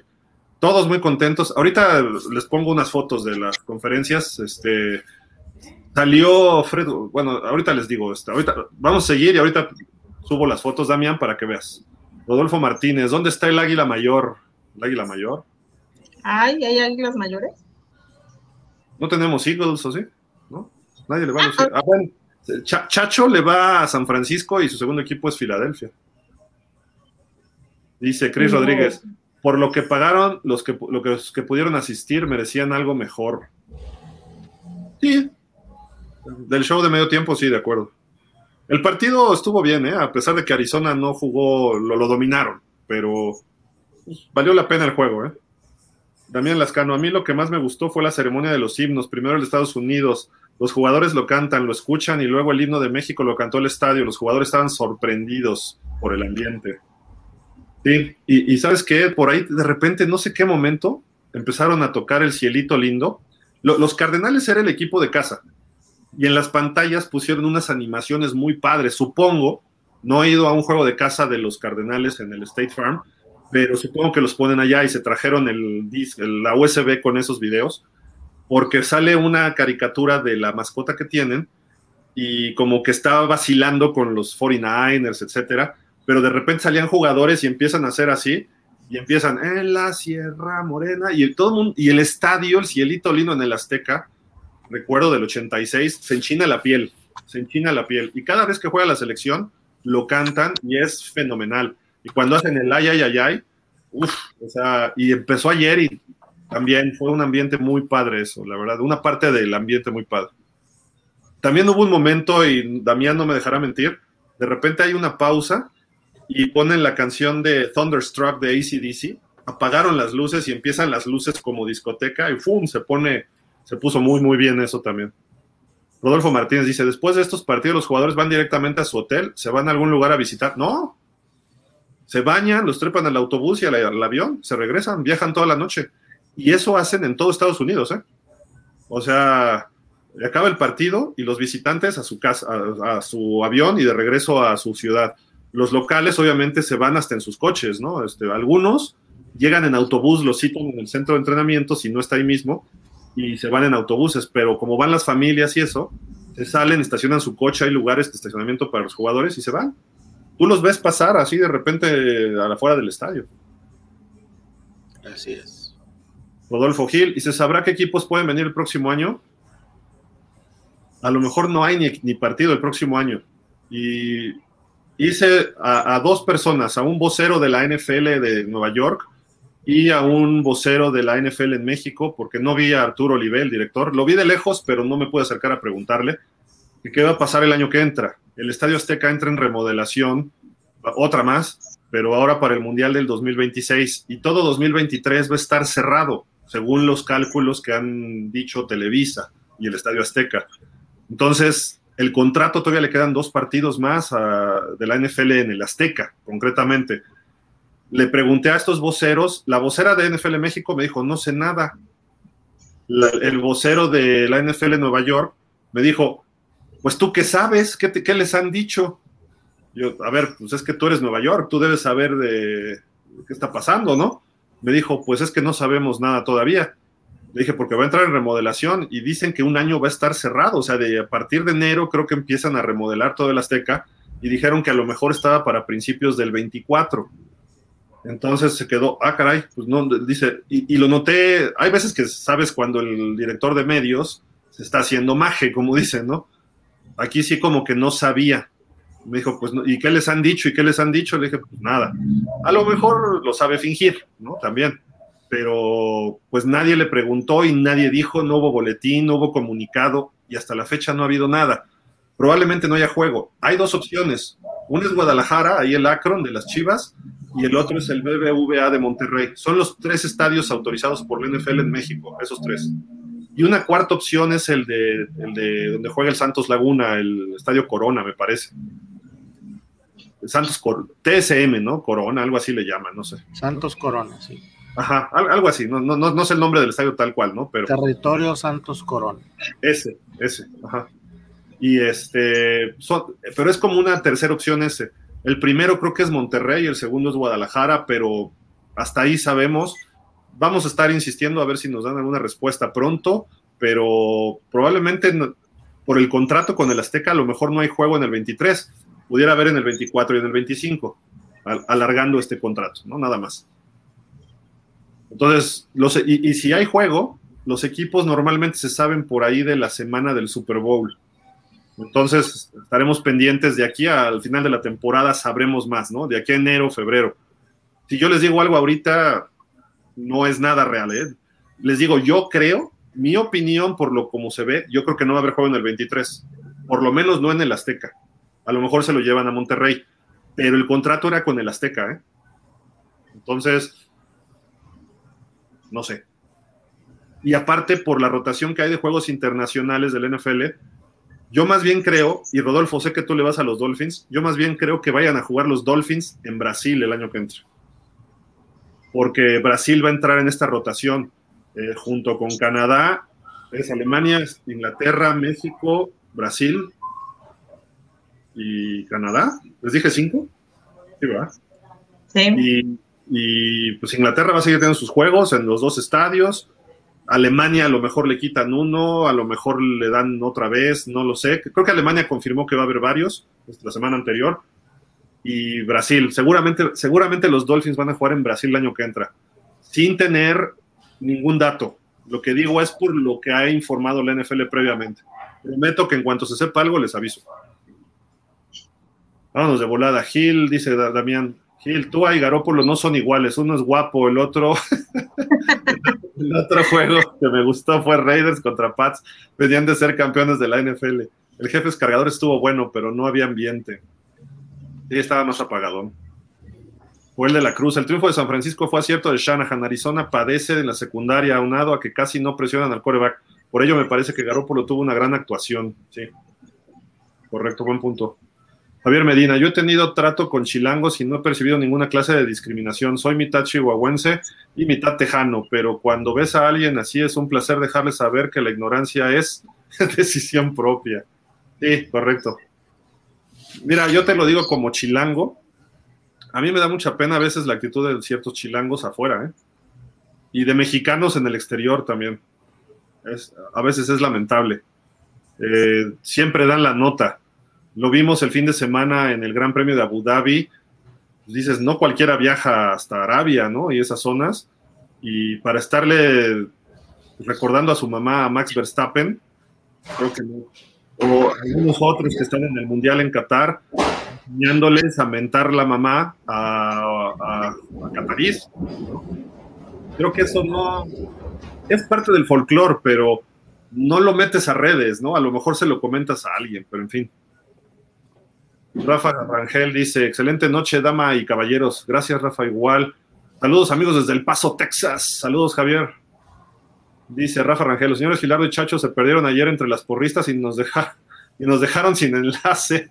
Es broma y, y envidia. Sí entramos. Lo que pasa es que se acabó este programa y entramos un poquito después, porque tuvimos unos problemas de conexión en el Azteca. Eso sí es un punto de...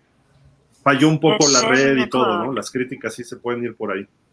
Damián Lascano, Gil, sobre la prensa, yo he estado en conferencia de Paul McCartney y Roger Waters y pregunta a la prensa, preguntas bobas tontas, ¿te gustan los tacos? ¿Escuchas música mexicana? ¿Comes carne?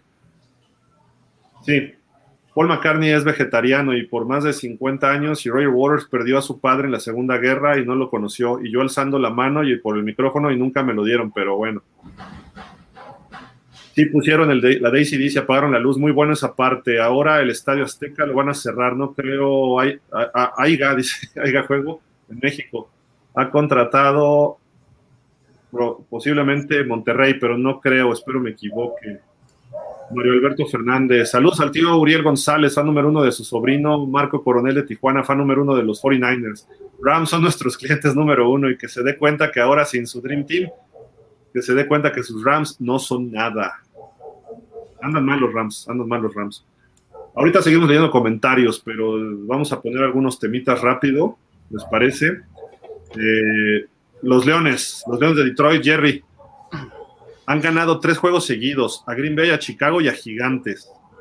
Y todavía están por delante en el draft con respecto a los, a los Rams. ¿Por qué?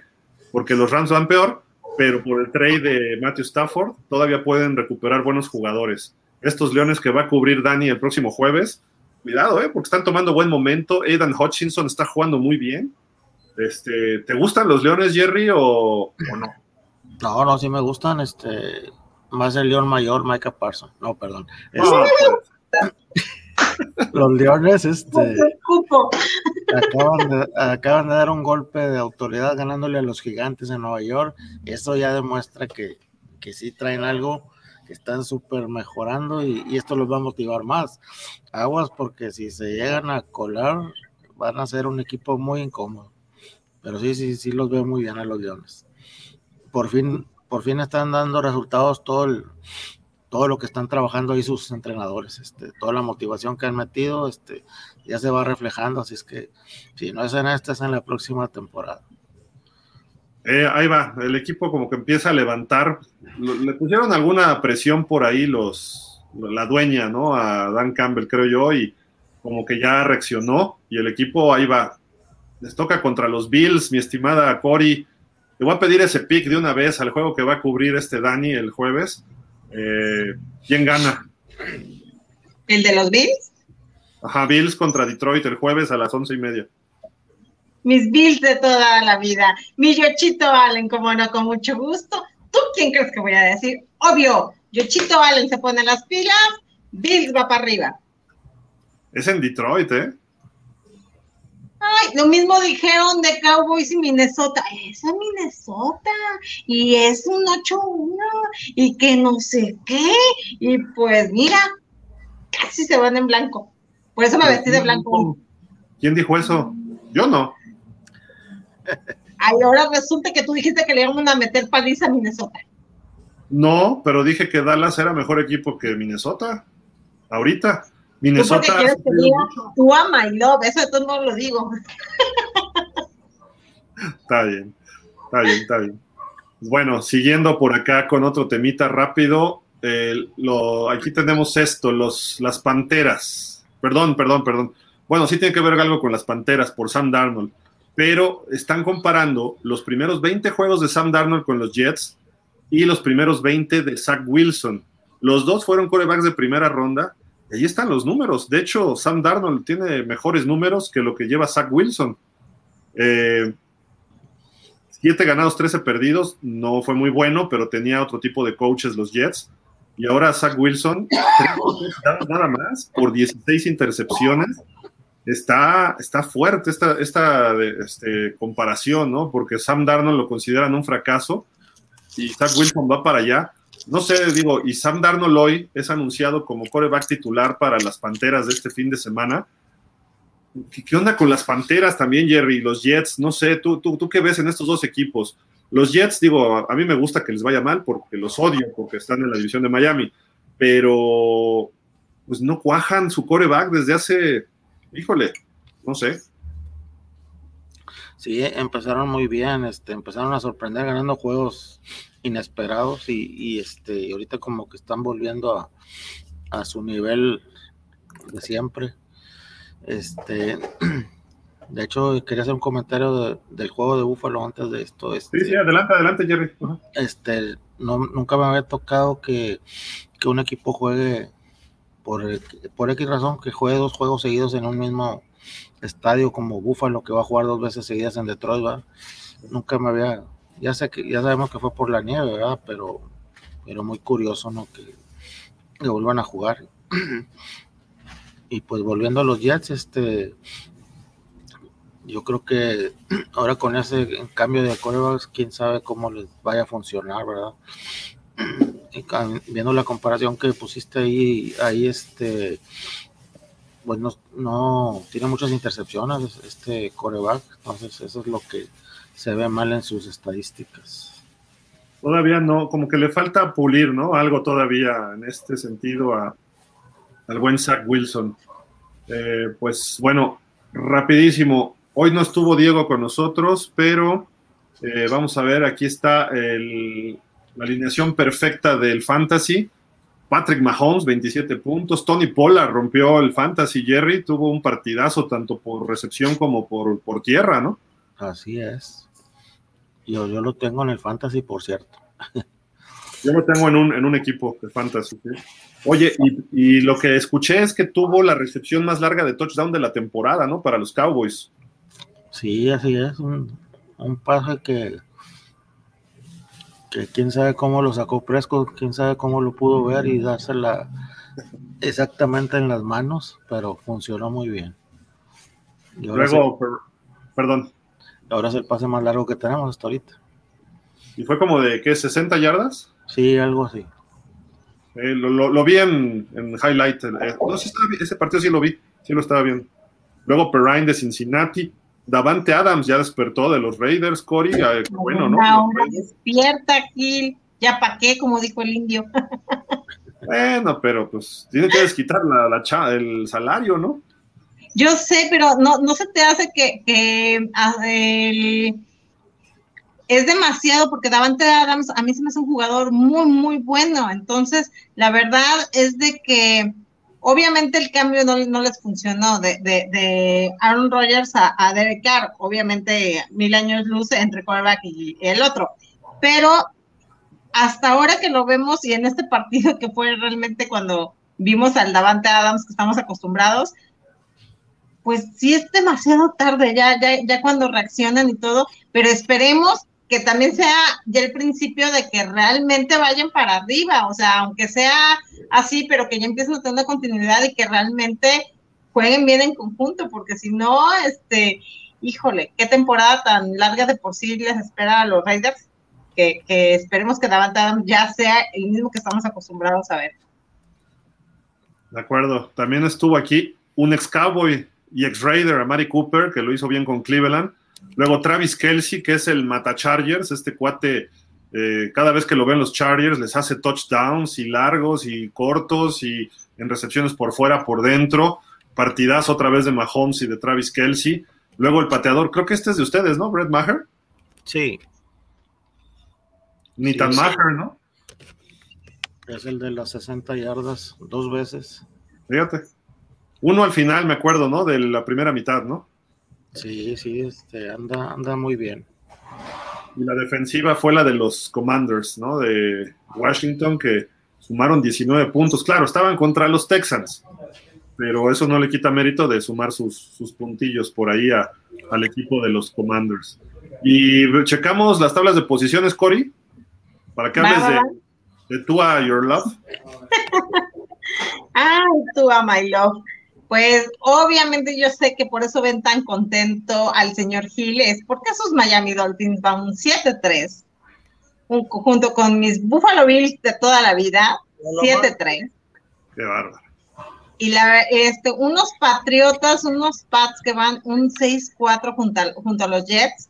Este, está súper cerrada esta división, este, la verdad es de que cada vez hay un mínimo error un juego que realmente este, no sepan ganar bien, puede hacer la diferencia ahí en posiciones y la verdad es que se está cerrando muchísimo y no sé, no sé cómo venga el calendario de, Dolphins, ¿cómo viene Gil? Feo. Bueno, esta semana van contra los Texans. A ese que está ganado. La que sigue, empiezan los problemas. Visitan a los 49ers. Órale. Luego visitan a los Chargers, que van para arriba. No necesariamente están jugando bien, pero van para arriba. Luego visitan a Buffalo. Ajá. Luego reciben a los Packers. para el cierre de temporada creo que los Packers van a estar jugando mejor todavía.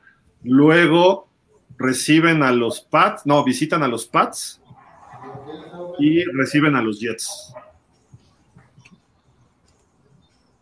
No, pues la verdad es de que yo, para mí, esta, la decisión está muy cerrada, ¿eh? De verdad que ahí, ahí sí siento que, como le estaba diciendo, un error, un juego que se confíen o lo pierdan, es, puede ser la diferencia. La verdad es de que tú a My Love, concéntrate, concéntrate, ya las ideas ya te las acomodaron, ya. Arriba. Me una sacudida. Uy, ya se, ya se fue Jerry. Es que no, está bien, no, no tú a My Love, está bien, Jerry. Es que me dijo que ya tenía que ir por el trabajo, pero bueno, gracias a Jerry, obviamente, eh, como siempre. Digo, espérame, te despido. Fíjate, le puse y se fue. Ah, ahí viene, ahí viene. ¿Por qué te vas antes de que te despida, Jerry? O sea, por Dios. No, no, Jerry, yo dije, se enojó. Está bien, hablamos de los Cowboys, no importa. No, le piqué mal aquí un botón. Jerry, muchísimas gracias. ¿Algo más para que te despidas? No, nada, pues este, pues muy contento, estuvo muy bueno el programa. Este, yo creo que ahora sí hay que hacerlo de cinco horas, ¿verdad? Porque ir a, cenar y luego regresar. Este, estuvo muy bueno. Este, pues aquí nos vemos el, el jueves y. ¿El lunes? A lo mejor el jueves abrimos un espacio entre el juego de Dallas y el juego de Patriotas Vikingos. Para festejar, Jerry. Claro. Jerry, tus, tus tres picks del jueves. Detroit Buffalo. Detroit Buffalo, un partido difícil, pero creo yo que puede ganar Detroit. Eh, con la sorpresa ahí. Y el otro es, ¿quién es? es? Gigantes Dallas. Bueno, Dallas Gigantes, obvio, este, Vaqueros. Sí, casi te traiciona el subconsciente. Sí, y el de la noche. Patriotas Vikingos. Patriotas Vikingos, este, pues va a jugar su majestad Brady, así es que. Oh no, ¿cuál Brady? Posiblemente todavía no se recuperen los vikingos de la, la paliza, iba a decir otra cosa que le dimos, pero este yo creo que va, a ganar Tampa. No, patriotas, patriotas. Entonces, olvídalo todo lo de su majestad. no, pues es que como siempre te siempre les he dicho, cuando son los equipos de Belichick es un es un, una moneda del aire porque es un señor, es un todo un zorro de entrenador y sabe, analiza súper bien a los equipos y puede buscar la manera de ganar. Y más a unos, a unos, vikingos heridos. Voy con Pats. Ok, ok, bien. Pues Jerry, muchas gracias. Nos estamos hablando y viendo. Sí, y gracias a ustedes y muchas gracias. Les mando un fuerte abrazo. Igual a nuestros amigos que nos estuvieron escuchando y, y este, aquí nos vemos en el próximo programa. Perfecto, Jerry. Por ahí nos mandaste unos memes. Ahorita los bajo y los subo, porque están muy chistosos. Ahorita los subo. Y al ratito yo los veo también. Órale, gracias, Jerry. Bye. Está por acá. Bueno, ya vimos la división este de la americana, que ahorita, fíjate, los Jets, si le ganaban a los Pats, se hubieran ido al primer lugar de la división. Pero como perdieron, se fueron hasta el último. Y no solo eso, sino que la semana pasada estos cuatro equipos estaban calificados ahorita los Jets estarían fuera de playoff si terminara la temporada hoy. Entonces tienen que empezar a ganar partidos. le falta un juego con Buffalo, le falta un juego con Miami, perdió los dos con los Pats, los Jets se complicaron con esa derrota, entonces, eh, ni modo, ni modo, adiós. Ahorita el que entraría sería el segundo equipo de esta división, que es la norte. Los Ravens van de líderes, pero los Bengals le ganaron a Pittsburgh y estarían dentro de playoff ahorita como comodín. Cleveland y Pittsburgh creo que ya están más para allá que para acá. Eh, va a ser el juego 11 esta semana para Cleveland. Al siguiente juego ya podrá estar de Sean Watson. Entonces, a lo mejor es demasiado tarde para rescatar esta temporada. Porque Brissett no ha jugado mal, pero obviamente Watson es mejor. Y Pittsburgh, pues está en un proceso nuevo con un nuevo quarterback, ¿no? Entonces, creo que por ahí va. Pero, oye, Cory, platícanos de esta división. Oh my God, ahí les va. Mis Titans de toda la vida aún van 7-3. Indianapolis van 4-6-1. Los Jaguars de Dani, que ya, ya, ya estaba hace rato aquí con nosotros, 3-7. Y bueno, los Tejanos ya de plano ya no aspiran más que a, pues a seguir practicando y jugando. Y gracias por participar. Pero la verdad es de que sí, este, yo, yo siento que, Tennessee, pues obviamente aquí la, la, la va a seguir liderando. No, veo a los Colts que despierten, no, los Jaguars también. Siento que, que va a ser un equipo que para la siguiente temporada sí vamos a, a tener que tener mucho ojo en ellos, pero siento que mientras Trevor va a seguir madurando, eh, pero sí veo que esta Titans no la tenía tan complicada, ¿no? Tennessee yo creo que va a seguir liderando esta división sur y pues veamos también qué, qué, presenta Colts, pero sí, no, no le veo tanto a Jaguars ni a los Tejanos. Sí, creo que está ahí interesantón este, este asunto de esta división. Vámonos con la oeste de la americana, que todo el mundo creía, o creíamos, iba a ser la más competida, ¿no? Al principio de la temporada, con lo que se reforzó de Ember, la llegada de Davante Adams a Raiders, los Chargers, todos los que contrataron, y los Chiefs, ya se les va a acabar a los Chiefs. Y mira, los Chiefs llevan tres juegos de ventaja sobre los Chargers, que es el equipo, la verdad, para todo lo que ha sufrido los Chargers, creo que han hecho mucho mérito para estar ahí, ¿no? En 500. Y Raiders le ganó a los Broncos. Los Broncos oficialmente creo que es el peor equipo. Bueno, están los Texans, pero después los Broncos oficialmente es el peor equipo de la americana. Eh, no dan una. Que, que los Raiders que andan mal y que no se hallan te ganen los dos partidos, ¿hay algún problema ahí para los Broncos? Yo creo que el coach va a ser debut y despedida, Nathaniel Hackett. Eh, Russell Wilson está saliendo un mega fracaso en Denver, esperemos que corrija el camino, porque también para las huestes de los Broncos, eh, pues todo lo que invirtieron, digo, creo que por ahí no, no, no, no va el asunto, ¿no? Pero bueno. Cory, platícanos de esta división, ya hubo cambios. Maravillosa. La verdad es que esta división también, bueno, para mí este, también se complicó mucho cuando yo creo que muchas veces ha sido una de las divisiones que luego lo ven muy débiles, pero van unas águilas de Filadelfia 9-1, este, nuestros Cowboys que ganaron a Minnesota 7-3 se ponen. Nuestros, es que yo hablo por Jerry, aunque no esté, está aquí en espíritu. Ah. Y este, nuestros, nuestros, ¿eh? Nuestros.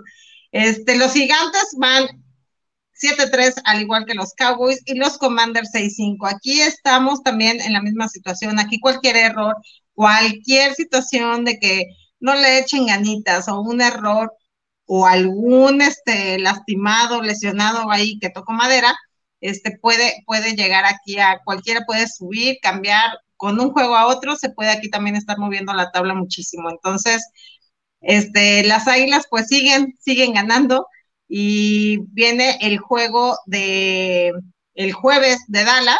Entonces vamos a ver, este juego es de los también de los importantes que no se tienen que perder porque sí tiene mucho que ver con esta división y pues tiene que, que ganarlo Dallas sí o sí.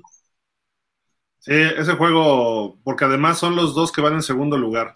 Y Dallas todavía, Dallas lo tiene que ganar porque es en su estadio. Y no solo eso, sino porque un descuidito, todavía le falta un juego con Filadelfia en Dallas. Entonces ahí puede esperar que Philly por ahí pierda otro juego.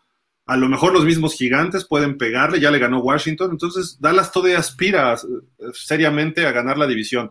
Pero es lo mismo para gigantes. Si gigantes le llega a ganar a Dallas, los gigantes dan un paso brillante, ¿no? O sea, es la misma situación. Y ojo, el que pierda puede tener, empezar a tener problemas con Washington, porque Washington creo que tiene un partido a modo, no me acuerdo contra quién va, pero creo que Washington debe sacar este partido y se va a poner 7-5 y el que pierda se va a poner 7-4. Washington todavía no descansa, pero ojo, porque por ahí entras en una mala racha y Washington te puede trepar también. No hay nada definido en esta división, así de simple, ¿no? Es eso, como te digo, que se pierda o que le, salga algún detallito, se cambia la tabla totalmente y de estar tal vez liderando hasta puedes estar abajo de la tabla. Entonces, este, veamos que, el, jueves, el partido del jueves que es muy importante, a ver, ojalá nuestros, mis Cowboys, nuestros Cowboys de Jerry mío ganen. Por Dios, bueno. La nueva socia de los Cowboys, ustedes la tienen aquí en pausa de los dos minutos. Llámenme Corey Jones desde ahora. La, norte de los vikingos, a pesar de la derrota, llevan cuatro juegos de ventaja. Creo que aquí ya sí va a ser difícil que alguien le gane la división a los vikingos, salvo que pierdan todos, ¿verdad? Que no creo que ocurra, pero uno nunca sabe, ¿no? En la NFL de repente entran rachas muy malas. Así como los vikingos llevan ocho victorias, podrían traer otras cinco derrotas, ¿eh? Porque han ganado los partidos al final, muy cerrados, etcétera. Los Leones ya están empezando a repuntar, ya dijimos, tres victorias consecutivas, iban 1-6 y mira, están 4-6 y ya rebasaron a los Packers, a mis Packers de toda la vida y los Leones de toda la vida de, Dani pueden empezar a causar problemas. Todavía no los podemos dar por eliminados, ¿eh? ni a los Lions ni a los Packers. Creo que los Osos sí están un poco más rezagados. El problema de los Packers es que no han descansado y ya traen siete derrotas. Eh, todavía los Leones tienen más oportunidad. Los Osos de Chicago están a una derrota de tener marca perdedora y este año no va a calificar nadie con marca perdedora, eso sí, estamos seguros. Pero bueno, así está esta división. Luego, ahí viene tu Tom Brady de toda la vida, te Cory. Qué me da. ¿Cuál Tom Brady será? Este, ¿Será tuyo, Gil? Porque mío no. O, bueno, ya ni de Giselle es. La verdad es que va unos ya, ya es agente libre. 5-5 los Bucaneros, Atlanta 5-6, los Saints 4-7 y las Panteras 3-8. Aquí también, este, bueno, a mí los Saints no es un equipo que me esté gustando mucho cómo está jugando. Las Panteras yo creo que este no, ya también va a ser ya, no creo que lleguen a, a subir en la tabla, no, no los veo muy bien a, las Panteras de Carolina, pero sí la, la, pelea, aunque sea Tom Brady, sí va a estar entre Atlanta y Tampa. Aquí, este, quedamos acostumbrados, ¿no? Que el señor Tom Brady ya, ya despertando, bueno, puede hacer lo que quiera el hombre y puede pasar hasta ganar todos los juegos que le quedan. No sé cómo está el calendario de Tampa, Gil. Regalado, regalado, ¿eh? O sea, ya no enfrenta a nadie fuerte Tampa el resto de la temporada. O sea, que podría decir que Tom Brady los siguientes partidos los tiene, o sea, los puede ganar. Digo, no regalado, pero tiene partidos muy fáciles. Ahorita te lo confirmo, nada más déjame checar acá rápido. Pero sí, en, teoría van en caballo de hacienda, como se dice, ¿no? Sí, en, dado caso van a ser los que van a seguir liderando la división sur y que este, pues no, no tendrán ningún problema, ¿no? Lo, lo, Tampa por, también por el calendario cómo se presta en esta situación y pues no, no creo que, que Saints y Panthers, la verdad es de que vayan a, darnos una gran sorpresa. Los Saints están dando chispazos, pero... Pero chispazos. Atlanta está jugando mejor ¿eh? que, que todos ellos pudiera ser Atlanta ese equipo que les cause ahí algún problemilla, pero la verdad es que Tom Brady, después de lo de lo que vimos en Múnich, creo que hay que considerar otra vez a los bucaneros, ¿eh? porque están regresando algunos lesionados, el equipo se ve completo. Esta semana visitan a Cleveland. Tengo entendido que todavía Deshaun Watson no juega esta semana, entonces pueden parar el juego terrestre y eso limitas a Cleveland. Y Cleveland está en muy mala racha ahorita. Luego reciben a Nueva Orleans. Aquí sí, el 11 de diciembre tiene un juego muy duro en San Francisco. Ese juego sí va a estar fuerte. Luego, el 18 de diciembre, reciben a Cincinnati, que puede ser un juego difícil.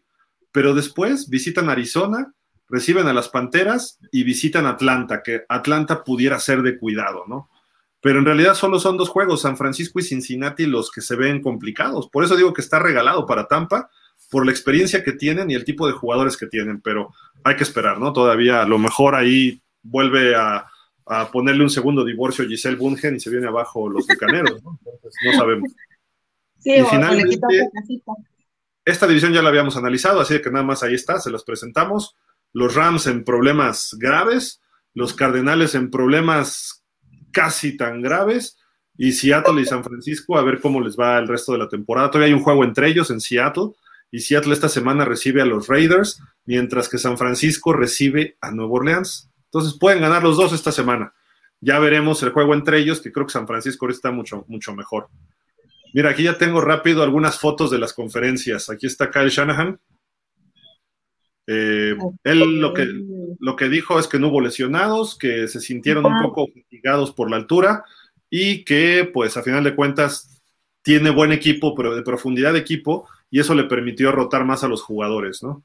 Luego salió George Kittle, llegó con una máscara de luchador y su playera es de un luchador famoso, no sé ni quién sea, alguien le preguntó y ni idea de lucha libre yo, pero eh, un tipazo, habló de sus dos touchdowns, eh, se sintió fascinado, estuvo cotorreando, casi todos los alas cerradas son relajientos, son y como que la personalidad para hacer a la cerrada es echar relajo, se me hace. Luego, sí, de veras, aquí está este Fred Warner que salió con una playera de selección. Dijo que se la regaló Alfredo Gutiérrez y dijo, pues voy a salir con esta y salió con el número 54, atrás decía Warner y que iba a apoyar hoy a México contra Polonia, etcétera, ¿no? Pero eh, obviamente también le pregunté, yo ahí le pregunté directamente, le dije, oye, ¿cómo le hicieron para contrarrestar lo que el año que les estaba haciendo de Andre Hopkins al principio, ¿no? Hicieron algún ajuste y dijo, mm, no ajuste como tal, simple y sencillamente pusimos más atención y pudimos ponerle más presión al coreback y con eso ya nos evitamos tener problemas en lo que sería la parte de cobertura, ¿no? Eh, por ahí me faltó una foto de Bousa que por ahí estaba, pero ahorita la busco. Ahí están, eh, del lado izquierdo está Divo Samuel y Brandon Ayuk. Eh, tres touchdowns entre estos dos. Divo Samuel fue una reversible. Brandon Ayuk fueron dos pases relativamente cortos en la zona roja. Dos receptores estelares y Brandon Ayuk ha mejorado muchísimo su juego. Divo Samuel está más, ¿cómo decirlo?, más aliviado o menos presionado de todo lo que eh, pues lo que representaba para él el año pasado, ahora con la llegada de McCaffrey, y fue lo que dijo, dijo, mientras más seamos, mejor, y así se reparte todo. Y al final llegó Jimmy Garoppolo vestido de rosa, de rosa. ¿Qué cosa? Ve nomás. Yo creo que fue a la marcha de vamos a defender al INE o algo así. Él se puede vestir del color que sea. Se sorprendió mucho cuando le dijeron de que los cuatro touchdowns que lanzó es récord de partidos del NFL en, el Estadio Azteca y dijo, ah, qué bueno tener un récord. Si no me recuerdo, él vino con los Pats en el 2017. No sé si todavía estaba con los Pats. No, no, no recuerdo. En banca, ¿no? ¿Eh? Sí, según yo sí, estaba en banca Jimmy G. Lo que, pero, a ver, ahorita, ahorita lo checamos exactamente. Si hay alguien, algún fan de los Pats, díganos o de los San Francisco, Damián, dinos si, si ya estaba con los Niners en el 2017, el buen Jimmy Garoppolo. Y pues creo que son. ¿Ya ves? ¿Ya ves? Para mí también estuvo perfecto. Que vista de rosa, de rosa. Dice que deja mi Jimmy G, se ve perfecto de cualquier color. Vamos a ver dónde andamos, a ver dónde nos quedamos. Paul McCartney, sí, pusieron ACDC. Lo del tío Uriel. A ver, acá nos quedamos. Joel de la Cruz dice: En dos jornadas jugará contra Miami, pinta para un gran encuentro. Será una buena prueba para ambos equipos el medir fuerzas. Se antoja visitarte, Gilardo, ese día en Parque Delta. Órale, adelante, ahí nos vemos. Eh, es Acora Delta, eh, nada más, ojo, Acora Delta en Buffalo Wild Wings. Ahí nos juntamos con los Dolphins. Y ahí llegaban los 49ers, pero como vino el juego de la NFL, les ofrecieron el pinche gringo, así se llama, pinche gringo barbecue. Sí, sí, sí, así, les, así se llama el lugar, el lugar, ¿no? Y ahí están reuniéndose ahora. No sé si vayan a regresar al Buffalo Wild Wings. Estaría bueno que estuviéramos Niners y Dolphins juntos ahí, estaría padre. Dice Rodolfo Martínez, Cory, tú eres un ángel bajado del cielo. Gracias, Rodolfo. Dice, cierto, Jerry, somos tampoco los hombres guapos. Yo les digo llaneros de Dallas. Uh. Pero te fijas, o sea, Rodolfo siempre me dice algo muy lindo y luego de repente, ¡prum! contra mi equipo. Bueno, pues es que una cosa es que hablen de ti y otra cosa es que hablen de tu equipo. Rodolfo Martín Gil, ya no se da civismo en las escuelas. por eso, por eso estamos como estamos. Mis aguiluchas de toda la vida, mis aguiluchos. Ok. Ah, es que Rodolfo le va a la América, ya me acordé, ya me acordé. Ok. Cori, otra vez ya se le subió el triunfo por Minnesota. Por eso les va como les va. Mira, Rodolfo, te voy a aclarar. No es de que se nos haya subido. Lo que pasa es que son de esos triunfos que de verdad te da una gran emoción y más como se ganó porque la verdad es de que sí estuvo, este, Dak, la verdad hay que reconocer, estuvo bien, fue como se jugó y la verdad son de esos juegos que te dan una gran satisfacción y por eso tienes que alardear, porque así como cuando perdimos feamente contra Green Bay, pues la verdad es que no nos quedaba otro más que aceptar la dura y cruel derrota. Entonces, cuando se puede hay que festejarlo y gritarlo, Rodolfo, no me limiten. Está bien. Javier Medina dice, Gil, ¿qué visión o pronóstico tienes cuando nuestros poderosos visiten a los, de los Dolphins, los poderosos Dolphins visiten a los 49 San Pancho? Está horrible ese juego, ¿eh? muy fuerte. Es un juego que vamos a medir a Miami en dónde anda. A pesar de buena marca, Miami le ha ganado a Cleveland, a Detroit, a Chicago, a Pittsburgh, y algunos nos han costado trabajo. Quiere decir que todavía nos falta trabajar. Le ganamos a los Ravens cuando andaban en mal momento defensivo. Buffalo nos dejó ganar, digo, no que nos permitiera ganar, pero sí nos dejó ganar, me refiero porque fallaron ellos en momentos importantes, pero nos dominaron. Eh, entonces, ojo, Miami no es el gran equipo que creemos, y lo digo como Dolphin, tiene que, este es el juego donde se va a medir, y después visitan a los Chargers y después visitan a Buffalo.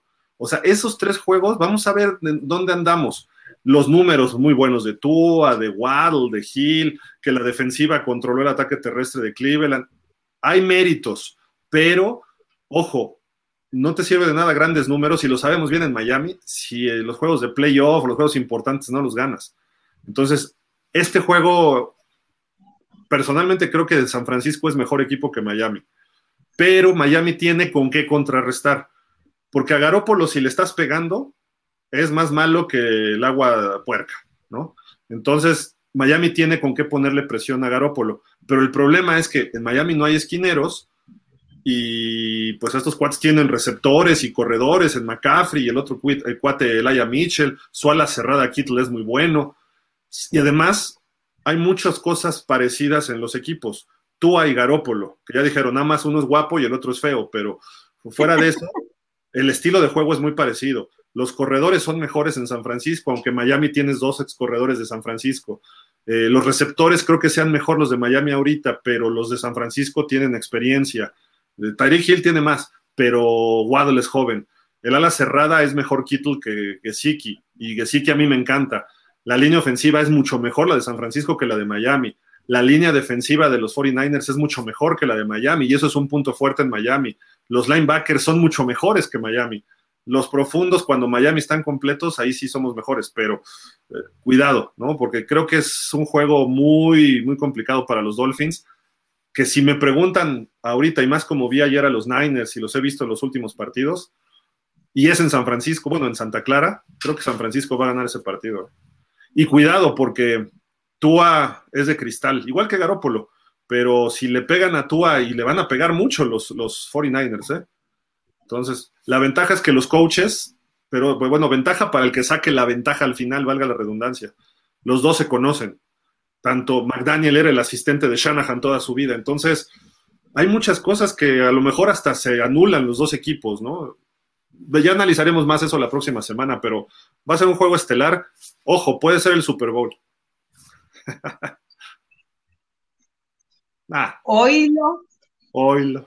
Rodolfo dice, está jugando mejor Zach Wilson con los Jets porque las mamás le echan muchas porras. Daniel Lascano, hace dos años cuando el defensive end Bosa se lastimó y los, por los 49ers contra Jets se lastimó Bosa la siguiente semana, 49ers jugó contra Gigantes, ambos en MetLife, 49ers se quedaron en zona de Nueva York. Ah, sí, pero ya estaba programado ese, eso. eh, ahorita coincidió porque Buffalo jugó en casa en Detroit. Yo creo que es a lo que se refería este Jerry, ¿no? Por el que le cerraron su estadio por la nevadota y jugaron en Detroit el domingo y ahora van a jugar el jueves de visitantes. Claro, el domingo fue de local. Damián dice, hablando de juego 49ers, ahora sí el, el tackle ofensivo de, la derecha, Mike McGlinchey, jugó, juega bien y me sorprendió que Shanahan no estaba corriendo mucho. McCaffrey le dio siete acarreos y siete pases más. Me gustó, lo, lo ponía por fuera como receptor, sí. Rodolfo, ¿onta el señor Chelis? Pues es que andan todos muy locos ahorita con el fútbol. Están muy locos con el fútbol. También dice, y McCaffrey en Slow atacaba por centro, el Titan Kittle lo ponen al lado derecho, del lado débil de la línea de los 49ers. El Aya Mitchell lo usó en la segunda mitad, me extrañó esa decisión. Ah, jugó coreback, mister irrelevante por los 49ers, sí. Eh, y finalmente nos dice Chris, el que es guapo es guapo, de cualquier color. Así es, mi Chris. Yo lo sé. ¿No? No. Está bien. Digo, si no, si no lo digo yo, ¿quién? Nadie, pues. ¿Qué modo andas? No, pues digo, mi mamá murió en el 99, entonces pues ya no hay quien lo diga. ¿No? Ni modo. Pues bueno, este, Cori, ¿algo más para despedirnos? Nada, que pues tenemos que disfrutar. del jueves tenemos lleno de NFL, va a ser un jueves donde tenemos partidos desde tempranito, así que a disfrutarlos. Este, ya Gil pondrá en pausa dos minutos si hubiera algún link o hubiera algún enlace para comentar tal vez de los dos primeros juegos, yo creo. Entonces, este, si es así, el jueves nos vemos para comentar. Yo creo que, perdón, acabando el juego de los Cowboys, a lo mejor abrimos un link, ¿no? Va, yo me uno y entonces si es para Hacer los, picks, los picks de los otros, ¿no? Va, me late. Aunque sea algo de 30, 40 minutos, algo rápido, ¿no? Que no se nos da, ¿verdad? Pero intentaremos. ponemos, reloj para ver a los patriotas y a los vikingos. tic, tic, tic, ya, sí, pues van a ser muy buenos los juegos y pues esperemos que sea un buen jueves y que sea que ganen. Gana Dallas y según tú, y Detroit Buffalo, vas Buffalo, ¿verdad? Ajá. Y en la noche Patriotas Vikingos. Yo digo que gana Pats. Yo digo que esperaría que ganen los Lions, le peguen a los Bills, pero va a ganar Buffalo. Mm. Dallas le va a ganar a los Gigantes y Vikingos le va a ganar a los Pats. Esos son mis tres picks del jueves. Pero bueno, mañana a las 5 nos vemos para platicar del fútbol americano de nuestro país. Ya está la final el duelo regio, Auténticos Tigres va a recibir a los Borregios, a los Borregos de Monterrey el viernes a las 7, me parece que va a ser ese juego, ahí en el estadio Gaspar Más.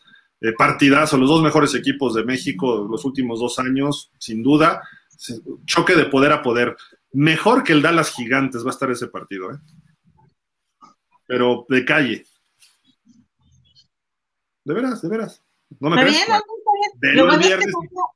Son dos días diferentes, vean mañana y vean pasado mañana y ya. No, no, pero yo estoy diciendo que va a ser mejor. Velo el viernes y el lunes platicamos a ver si estuvo mejor o no. Pero a las 5 nos vemos aquí con el equipo de, Santi, Marco, eh, Jorge y José Luis, su servidor, para platicar de las semifinales y el previo de la gran final allá en, en Monterrey, San Nicolás de los Garza.